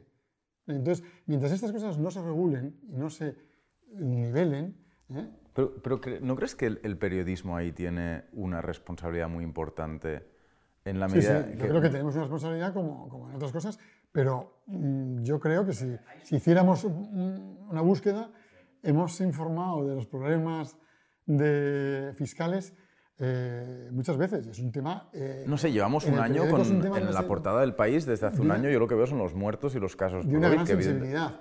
Bueno, ya, pero es que estamos en una pandemia única en el mundo casi, bueno, en la historia de los 100 años de la, de la humanidad, eh, con un problema político enorme, con tensiones políticas por todos los lados. Respecto al tema que estábamos comentando, eh, hoy es una anécdota, pero hoy eh, en la portada del Mundo eh, aparecen, creo que, es, bueno, es que toda la portada está dedicada a, Pablo Iglesias y a Podemos. Es, es absolutamente ridículo. Uno puede estar a favor, en contra o en medio de Pablo Iglesias, no tiene ninguna importancia, pero es, es, es ridículo. O sea, el periodismo se está obsesionando. Es que es peor que ridículo. Es, es- es- parece, desde, una, vamos, desde el punto de vista de un ciudadano, eh, extremadamente grave que una, la cabecera de, no sé, el segundo periódico de España o un periódico de los más importantes de España eh, se dedique a, a- a- a- auténticas tonterías, en fin, a persecución política pura y dura. Bueno, este es el principio editorial, de, ¿no? Eh, responde a esos principios editoriales de, de cada medio, cada grupo, en este caso Comunidad Editorial, considera que a sus lectores esto es lo que más les debe interesar. Bueno, nosotros O, o no, o- o intentamos... Unidad Editorial no está decidiendo y la semana pasada salió Bárcenas diciendo unas cosas y lo que hay que hacer es ruido.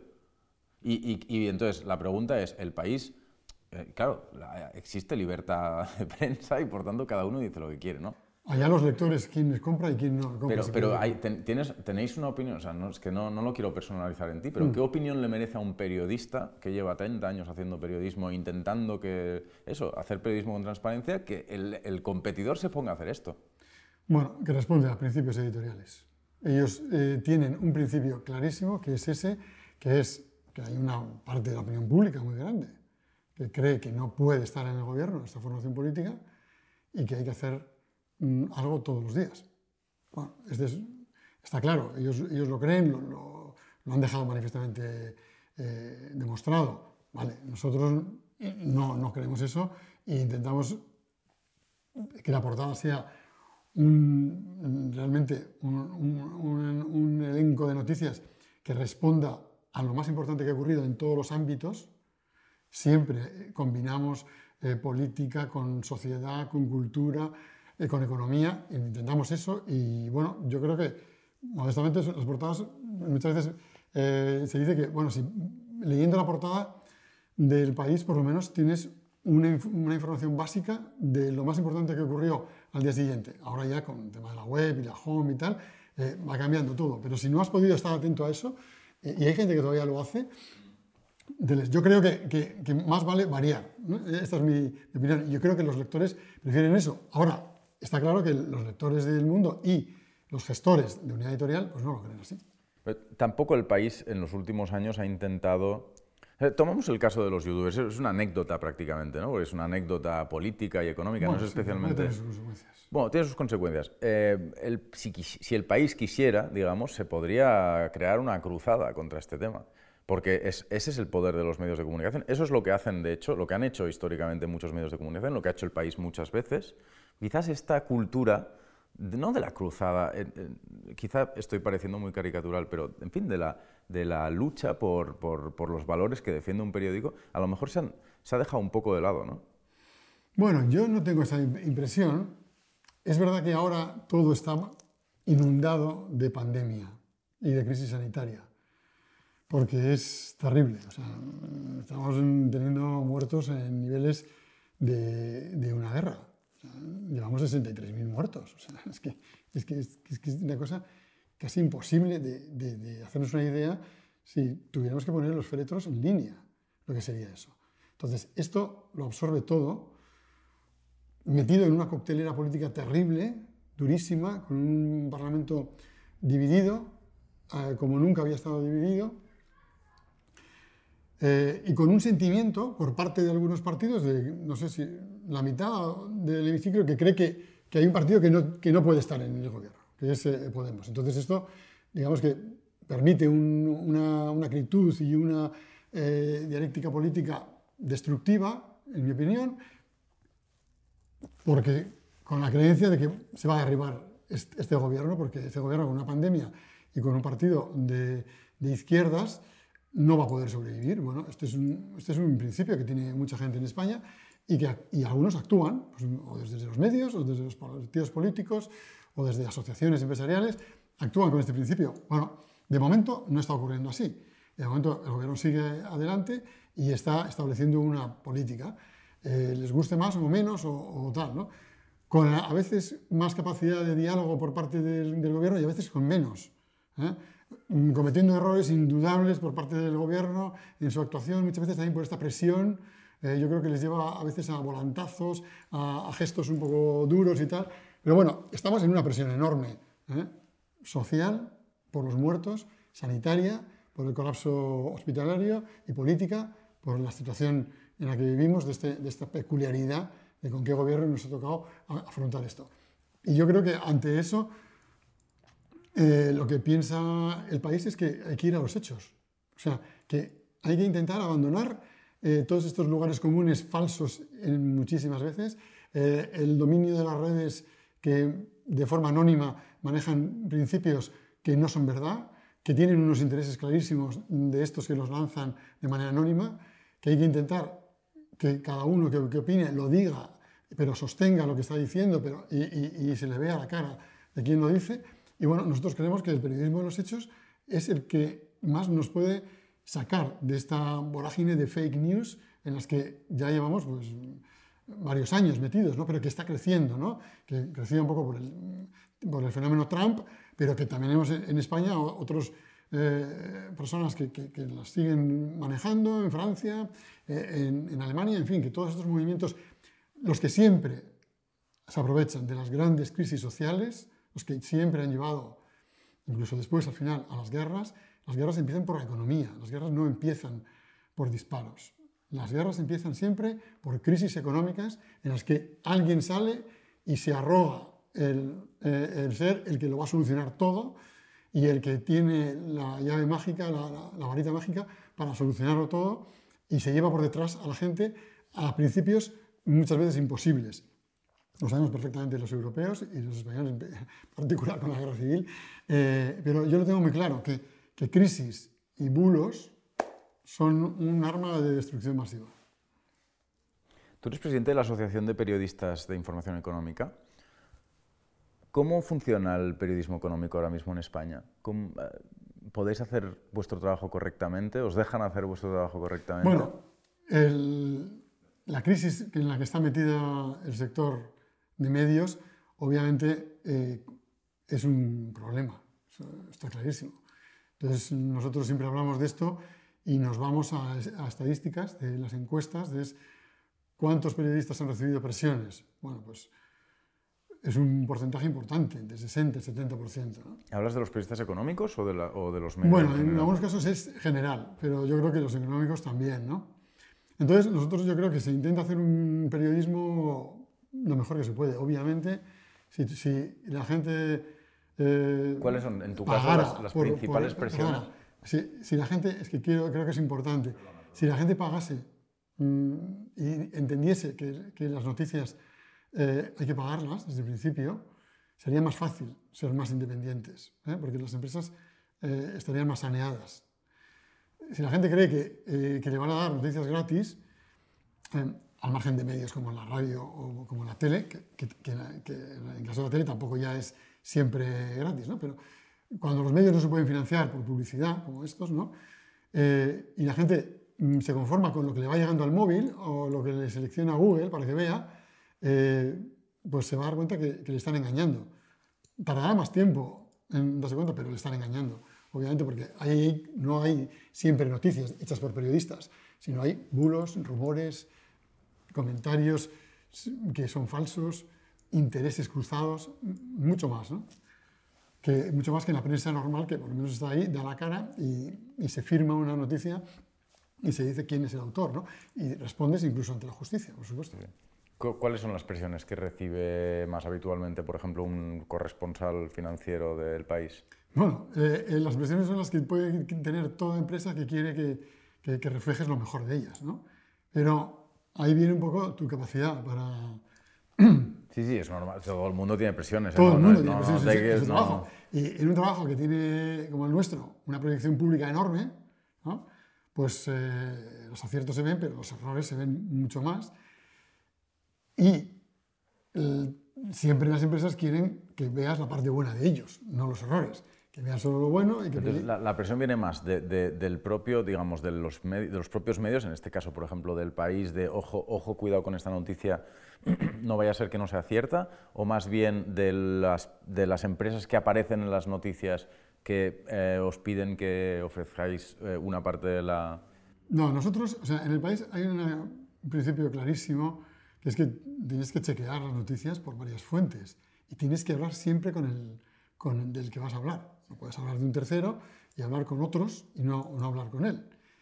Y muchísimas veces, eh, cuando lo haces, te das cuenta cómo lo que otros te contaban y parece que tenías una historia maravillosa, buenísima y lo tenías todo cerradísimo y esto era así seguro. Bueno, hablas con una persona y te dice, bueno, esto es así, pero esto también ocurrió. Este te ha dicho esto, pero es que yo, este antes hizo esto otro. Y realmente así se configuran las noticias, que muchas veces te baja un poco la, la ilusión inicial de aquí tengo una gran exclusiva mundial, luego no es tan exclusiva porque en realidad, bueno, este lo hizo, pero lo hicieron más, en fin, no sé qué, tal, no es la primera vez. bueno, no, volviendo al tema, el, el, asunto de tratar siempre con la otra persona, con varias fuentes, chequearos es tu responsabilidad ante los, los, ante, el director, en definitiva, del medio. Y, y, con eso trabajamos cuando buscamos exclusivas, cuando nos metemos en, en terrenos más pantanosos. Te dejan trabajar, te dejan seguir adelante, pero tiene que estar bien, tiene que ser verdad. No puede llegar el otro y, decir, y llamar y decir, oiga, habéis publicado una cosa, es que no sabía nada de esto. Esto es algo que en el periódico es lo peor que te puede ocurrir. O sea, te llamará tu jefe y dirá, o sea, me dicen que no has hablado de esta, de esta empresa, la que acabamos de, sacar una página entera. ¿Cómo es que no hablaste con ellos? No, porque tenía un documento. Me da igual, tenías un documento, pero, pero a esos números tiene algo que decir esa persona. Y, además es que tiene, tiene el derecho. Y además es que centra las historias, ¿no? Y en cuanto, en cuanto al otro, pues mira, oye, o sea, la vida cada uno tiene que buscársela como pueda y, y sortear las presiones como cada uno puede.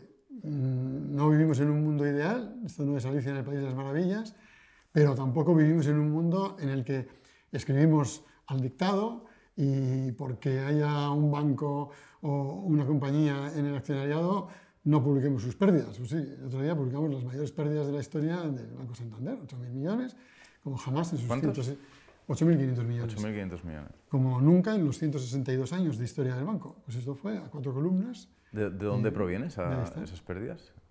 Bueno, está de precisamente lo que empezábamos a hablar del fondo de comercio, ¿eh? que se, se, anotaron en un fondo de comercio cuando compraron bancos en, en, el Reino Unido y en Estados Unidos, que era positivo, se lo metieron como positivo, pero es que la ley tiene la segunda parte, que es si los bancos luego van mal, te tienes que restar lo que te sumaste. Ostras. O sea, van doblemente mal entonces. Sí. Esto es, vale, tú has comprado barato y por lo tanto súmate porque el, el banco que compraste valía más. Ahora, lo que tú has pagado hoy no lo vale el banco. Y tanto el BBVA como el Santander tuvieron que, el BBVA menos, 3.000 millones, pero el Santander se tuvo que meter 12.500 millones. Esta es la historia de ida y vuelta del fondo de comercio. Una última pregunta sobre, sobre Prisa, esta vez. Em, el grupo Prisa está en plena reestructuración, habéis vendido Santillana hace muy poquito. Mm, ¿En qué situación está el grupo?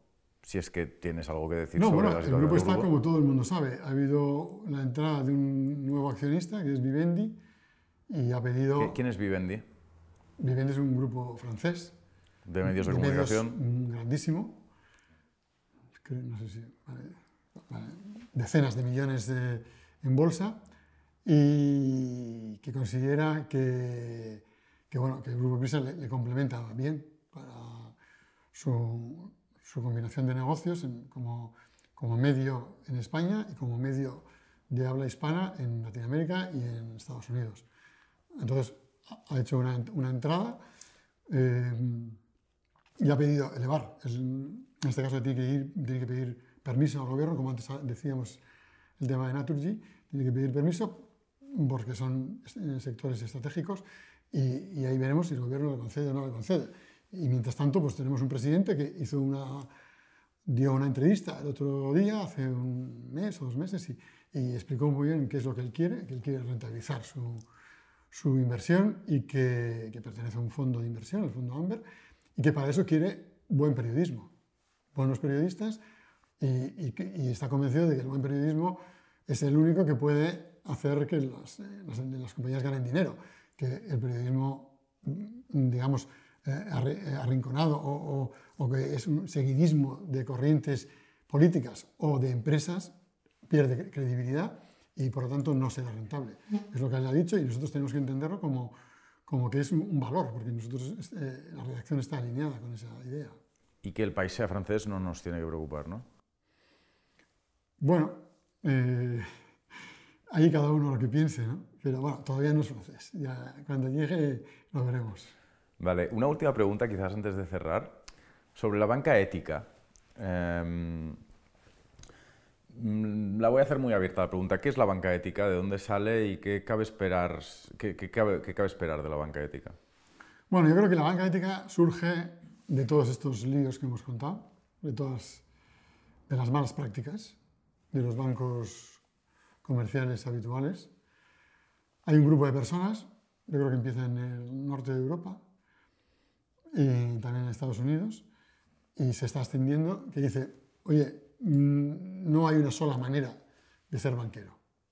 Hay otro principio que es busquemos que nuestras inversiones sean socialmente responsables, no invirtamos en empresas que se dedican a, la quema de, combustibles fósiles, no nos dediquemos a empresas que basan su producción en países en donde no se respeta ni el trabajo infantil, ni, ni, el, ni el, trabajo de la mujer, ni hay, no, no, hay derechos laborales, no hay derechos humanos. Si no controlan sus proveedores, no les financiaremos. Vamos a explicar a la gente en dónde invertimos su dinero, cosa que, esto es una cosa que me parece curiosa, porque normalmente nadie pregunta. Tú depositas el dinero en un banco y no le preguntas, Oye, por cierto, ¿qué haces con mi dinero? ¿Dónde lo pones? ¿Lo pones en empresas de armas? ¿Estás poniendo en empresas que se dedican, ahora ya no, a las minas antipersonas ni a las bombas de racimo porque están estrictamente prohibidos, serían ilegal, pero esto... Sí, sí, por supuesto, alguien financia, las, alguien financia las armas y muchas otras cosas, claro. Entonces, no, es una opción, o sea, no, a mí no me importa, bien, ¿vale? Pero y si me importa, puedo preguntar bueno, pues este es un movimiento que lleva la banca ética. La banca ética eh, dice, esta es aquí en mi web, aquí tenéis la lista de las empresas a las que presto. Hay dos bancos que dicen, no, tengo el secreto del cliente. Hombre, no sé, no creo que el otro banco esté vulnerando ningún secreto, ¿no? Lo que pasa es que es verdad que lo advierte. Dice, oye, mm, a ti tal, pues si eres tal compañía, lo voy a poner, que, tengo un crédito contigo, ¿vale? Pues yo creo que eso está cada vez calando más en la sociedad. Porque, bueno, teniendo en cuenta que los bancos muchas veces no tienen unas diferencias enormes entre los productos que te dan, la gente quiere un banco sólido, obviamente no quiere que los bancos quiebren, pero a partir de un cierto nivel de rentabilidad y de calidad en el servicio, prefiero uno ético a uno no ético. Bueno, pues yo esto creo que, que es un movimiento eh, que, está creciendo, como por ejemplo mucha gente... Pero de hecho está creciendo. La, ¿Cuál es la cuota de mercado de tríos no, y pues es, pequeña, porque es pequeña, pero, pero está en crecimiento. ¿eh? o gente que solo quiere trabajar con, con, cooperativas de su región, que prefiere trabajar con, con, con entidades que están en la región. Todo esto, los bancos que proceden de cajas de ahorros le han intentado dar la vuelta, ¿no? Y han dicho, oye, vale, que soy un banco ahora, no soy ya ni Unicaja, ni Bercaja, eh, pero soy el, banco de, Aragón o el banco de Andalucía o, el banco de Euskadi y, oye, voy a seguir eh, apoyando mucho el tejido. Y, creo que es así, ¿eh? no, me cabe duda, que, se han cambiado el traje, pero siguen siendo entidades que tienen sobre todo un foco en esta región. O sea, que, que, ese es otro de los problemas que tuvieron estas regiones que perdieron, que perdieron los, los bancos por las quiebras, los, las cajas de ahorros.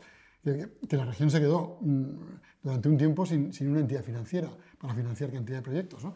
Entonces, estos bancos venden eso, de hecho su, mantienen la obra social en parte para decir, oye, pues que soy aragonés, soy andaluz, soy vasco o soy gallego, ¿no? en el caso de, de Abanca. ¿no? Eh, o soy madrileño, que también lo hay, o soy catalán, y tengo una fundación que da una cantidad enorme de, de, obra social, en este caso repartida por toda España, ¿no? Porque CaixaBank está por, por toda España. ¿no? Pero yo creo que es un movimiento que va, que, que va a ir creciendo y, y estas, estos bancos intentan competir con los otros bancos, que no son así, no tienen esta vocación, eh, haciendo valer esta, esta parte social. Por lo tanto, es decir que, que, hay clientes que la valoran. Si no, no, la harían valer, no, no, la reflejarían tanto como la reflejan. ¿no? Una última pregunta de verdad, de verdad, de verdad, antes de cerrar. Eh, antes te he preguntado, eh, cuando hablábamos de digitalización, que es un tema que por desgracia no hemos tocado mucho por Big Tech, FinTech, eh, ¿quieres, sé que es un tema que te interesa mucho, ¿quieres comentar? Bueno, yo creo que la irrupción de las tecnológicas, que va un poco relacionada con, con, las criptomonedas también, por lo que tiene de soporte digital, de todo en soporte digital, y que además el incremento del uso de la tecnología por parte de los ciudadanos es lo que está permitiendo el avance rápido de las criptomonedas, pero yendo más a la esencia del negocio, es lo que puede y está cambiando, mm, haciendo la segunda revolución. Entonces hemos dicho que la primera revolución han sido los tipos negativos, que era aquel sin Dios que dijimos, y ahora eh, eh, viene la tecnología. ¿Qué es esto? Esto es que había un umbral de clientes que nunca se hubieran planteado utilizar la aplicación de su teléfono móvil y que después de un año de pandemia la han usado. Y además les ha gustado. Y por lo tanto lo van a seguir haciendo. Creen que tiene una mínima calidad y lo van a seguir haciendo. Ahora, ¿quiere decir que todos los clientes lo van a usar? No. Entonces, la banca está en ese problema. Tiene una parte de clientes que nunca va a ir a la oficina, otra parte que irá para algunas cosas importantes y otra, cosa que sí, y otra parte que siempre irá. Y tiene que jugar con estos tres grupos de, de clientes. Los últimos, los que siempre van, son los que más gastos generan, pero también los que más ingresos les proporcionan, porque son los que más patrimonio tienen normalmente. No siempre, pero pueden ser. Los del medio son muchas veces los más interesantes, porque son los que ya tienen algo de patrimonio y son muy digitales, y los primeros son todos digitales, pero tienen poco patrimonio, que son los más jóvenes. ¿no? Entonces, eh, jugar con estas tres y no meter la pata, es decir, no enfadar a los clientes. ¿Cómo enfadan a los clientes? Pues, pues los enfadan con las comisiones y con el mal servicio. Creo que todos sabemos cómo un banco puede enfadar. Y sobre todo cuando los bancos no cumplen lo que dicen. Esto es un tema muy importante.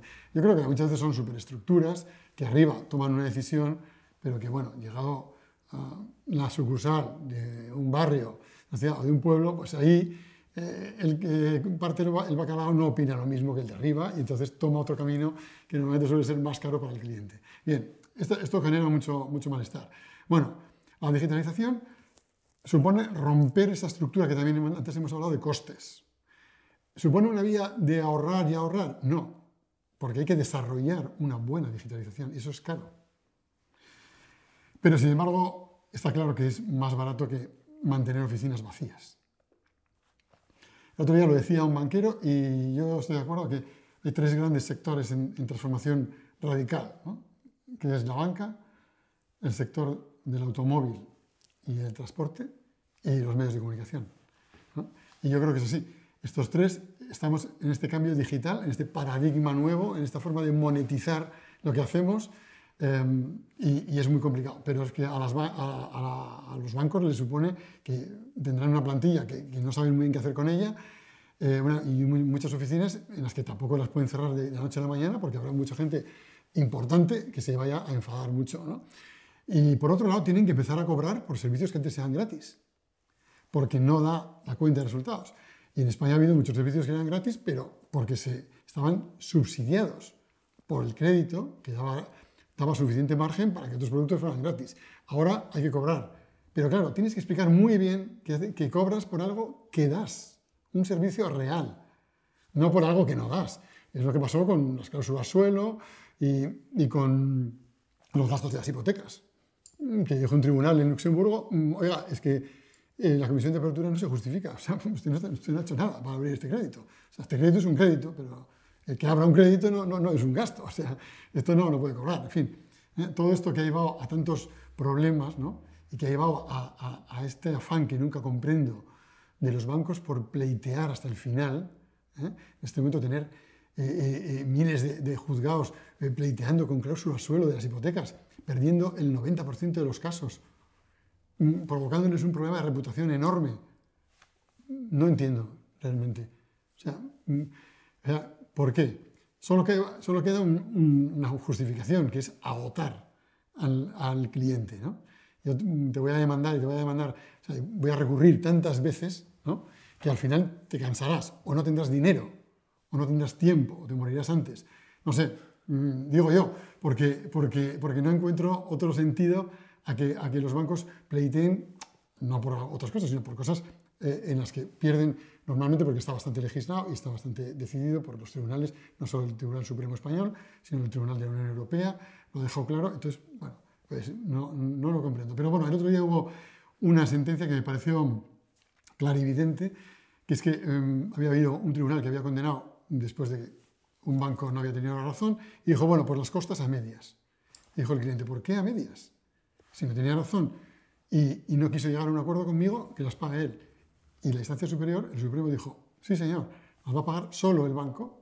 Pero porque, es evidente, ¿no? Porque este señor, bueno, pero no se había producido. Este señor buscó un acuerdo con el banco, el banco no quiso llegar a un acuerdo por las buenas, y en el momento que le demandó, antes de empezar el juicio, se allanó dijo, vale, no hay causa, mm, no le voy a cobrar lo que, lo que pide. Eh, pero ya había generado gastos, obviamente para la justicia había generado también un problema, a él le había causado un problema, había hecho contratar procurador, abogado, y dijo, no, no, lo va a pagar usted todo. Porque es que, es que lo tiene que pagar todo, porque ha, prolongado una situación absurda, en la que usted sabía lo que buscaba era agotar al cliente. Bueno, yo creo que son cosas de estas que que probablemente el sector mm, le dé una pensada más adelante porque eh, no, les, no les hace avanzar, les hace yo creo que incluso retroceder para, para todos estos temas que, que, les preocupan internamente y a los supervisores les preocupa mucho, que es la reputación de ellos. ¿no?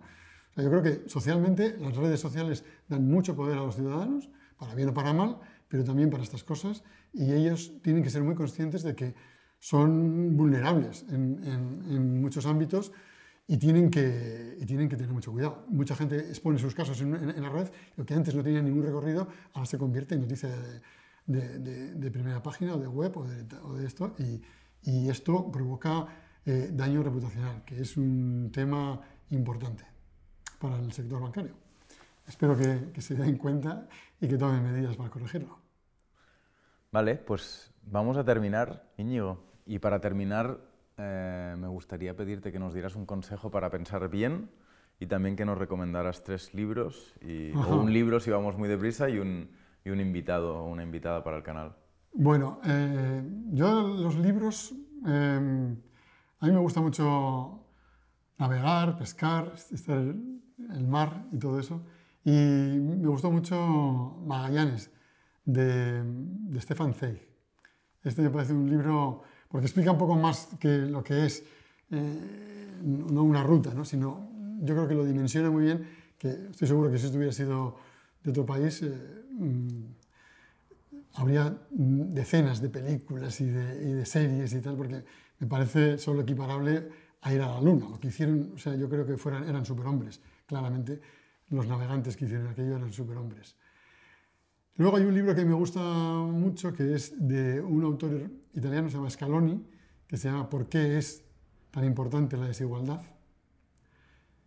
Y luego, bueno, pues estoy leyendo un libro de, de, Javier Reverte sobre cuentos de la trinchera, que publicó no hace mucho, haya fallecido el autor, pero en el que explica eh, cuentos, a veces veraces y a veces recreados por él, eh, historias que le habían contado siempre gente que había vivido la guerra civil. Y, desde, y lo, lo, lo, dibuja muy bien desde los dos bandos y, y, explica muy bien lo que fue la tragedia en las vidas de las personas. No del conflicto, los disparos, sino cómo destruyó una generación de españoles hasta, hasta, hasta, qué, hasta qué nivel empobreció, embruteció y, y retrasó a este país eh, hasta llevarlo a las tinieblas, ¿no? como, como, lo llevó la, la, dictadura de Franco. Y explica bien cómo, cómo se, se, se gesta eso a través de, de personas. ¿no? Y luego, mujeres que entrevistaría, pues de mi mundo. Mujeres, eh, hombres. Una, una, ¿Un invitado o una invitada? Yo lo intentaría con tres mujeres que están en el sector financiero. Mujeres. Sí, cualquiera de las tres, porque no va a ser fácil. Intentaría entrevistar a Ana Botín, la presidenta del Banco Santander, Intentaría entrevistar a María Dolores Dancausa, la presidenta de Bankinter, que es una persona muy clara en sus opiniones, es atípicamente clara en sus opiniones con el sector, y si no, intentaría entrevistar a la subgobernadora del Banco de España, que ha trabajado mucho tiempo en el Banco Central Europeo, que conoce perfectamente todos los entramados de, de, la, de las finanzas, eh, y que es eh, Margarita Delgado. Pues pásanos el teléfono. Ahí lo tenéis. No es, no, no es, fácil, pero serían tremendamente interesantes las tres. Bueno, pues muchísimas gracias, Íñigo. Muchas gracias por A vosotros. Un placer.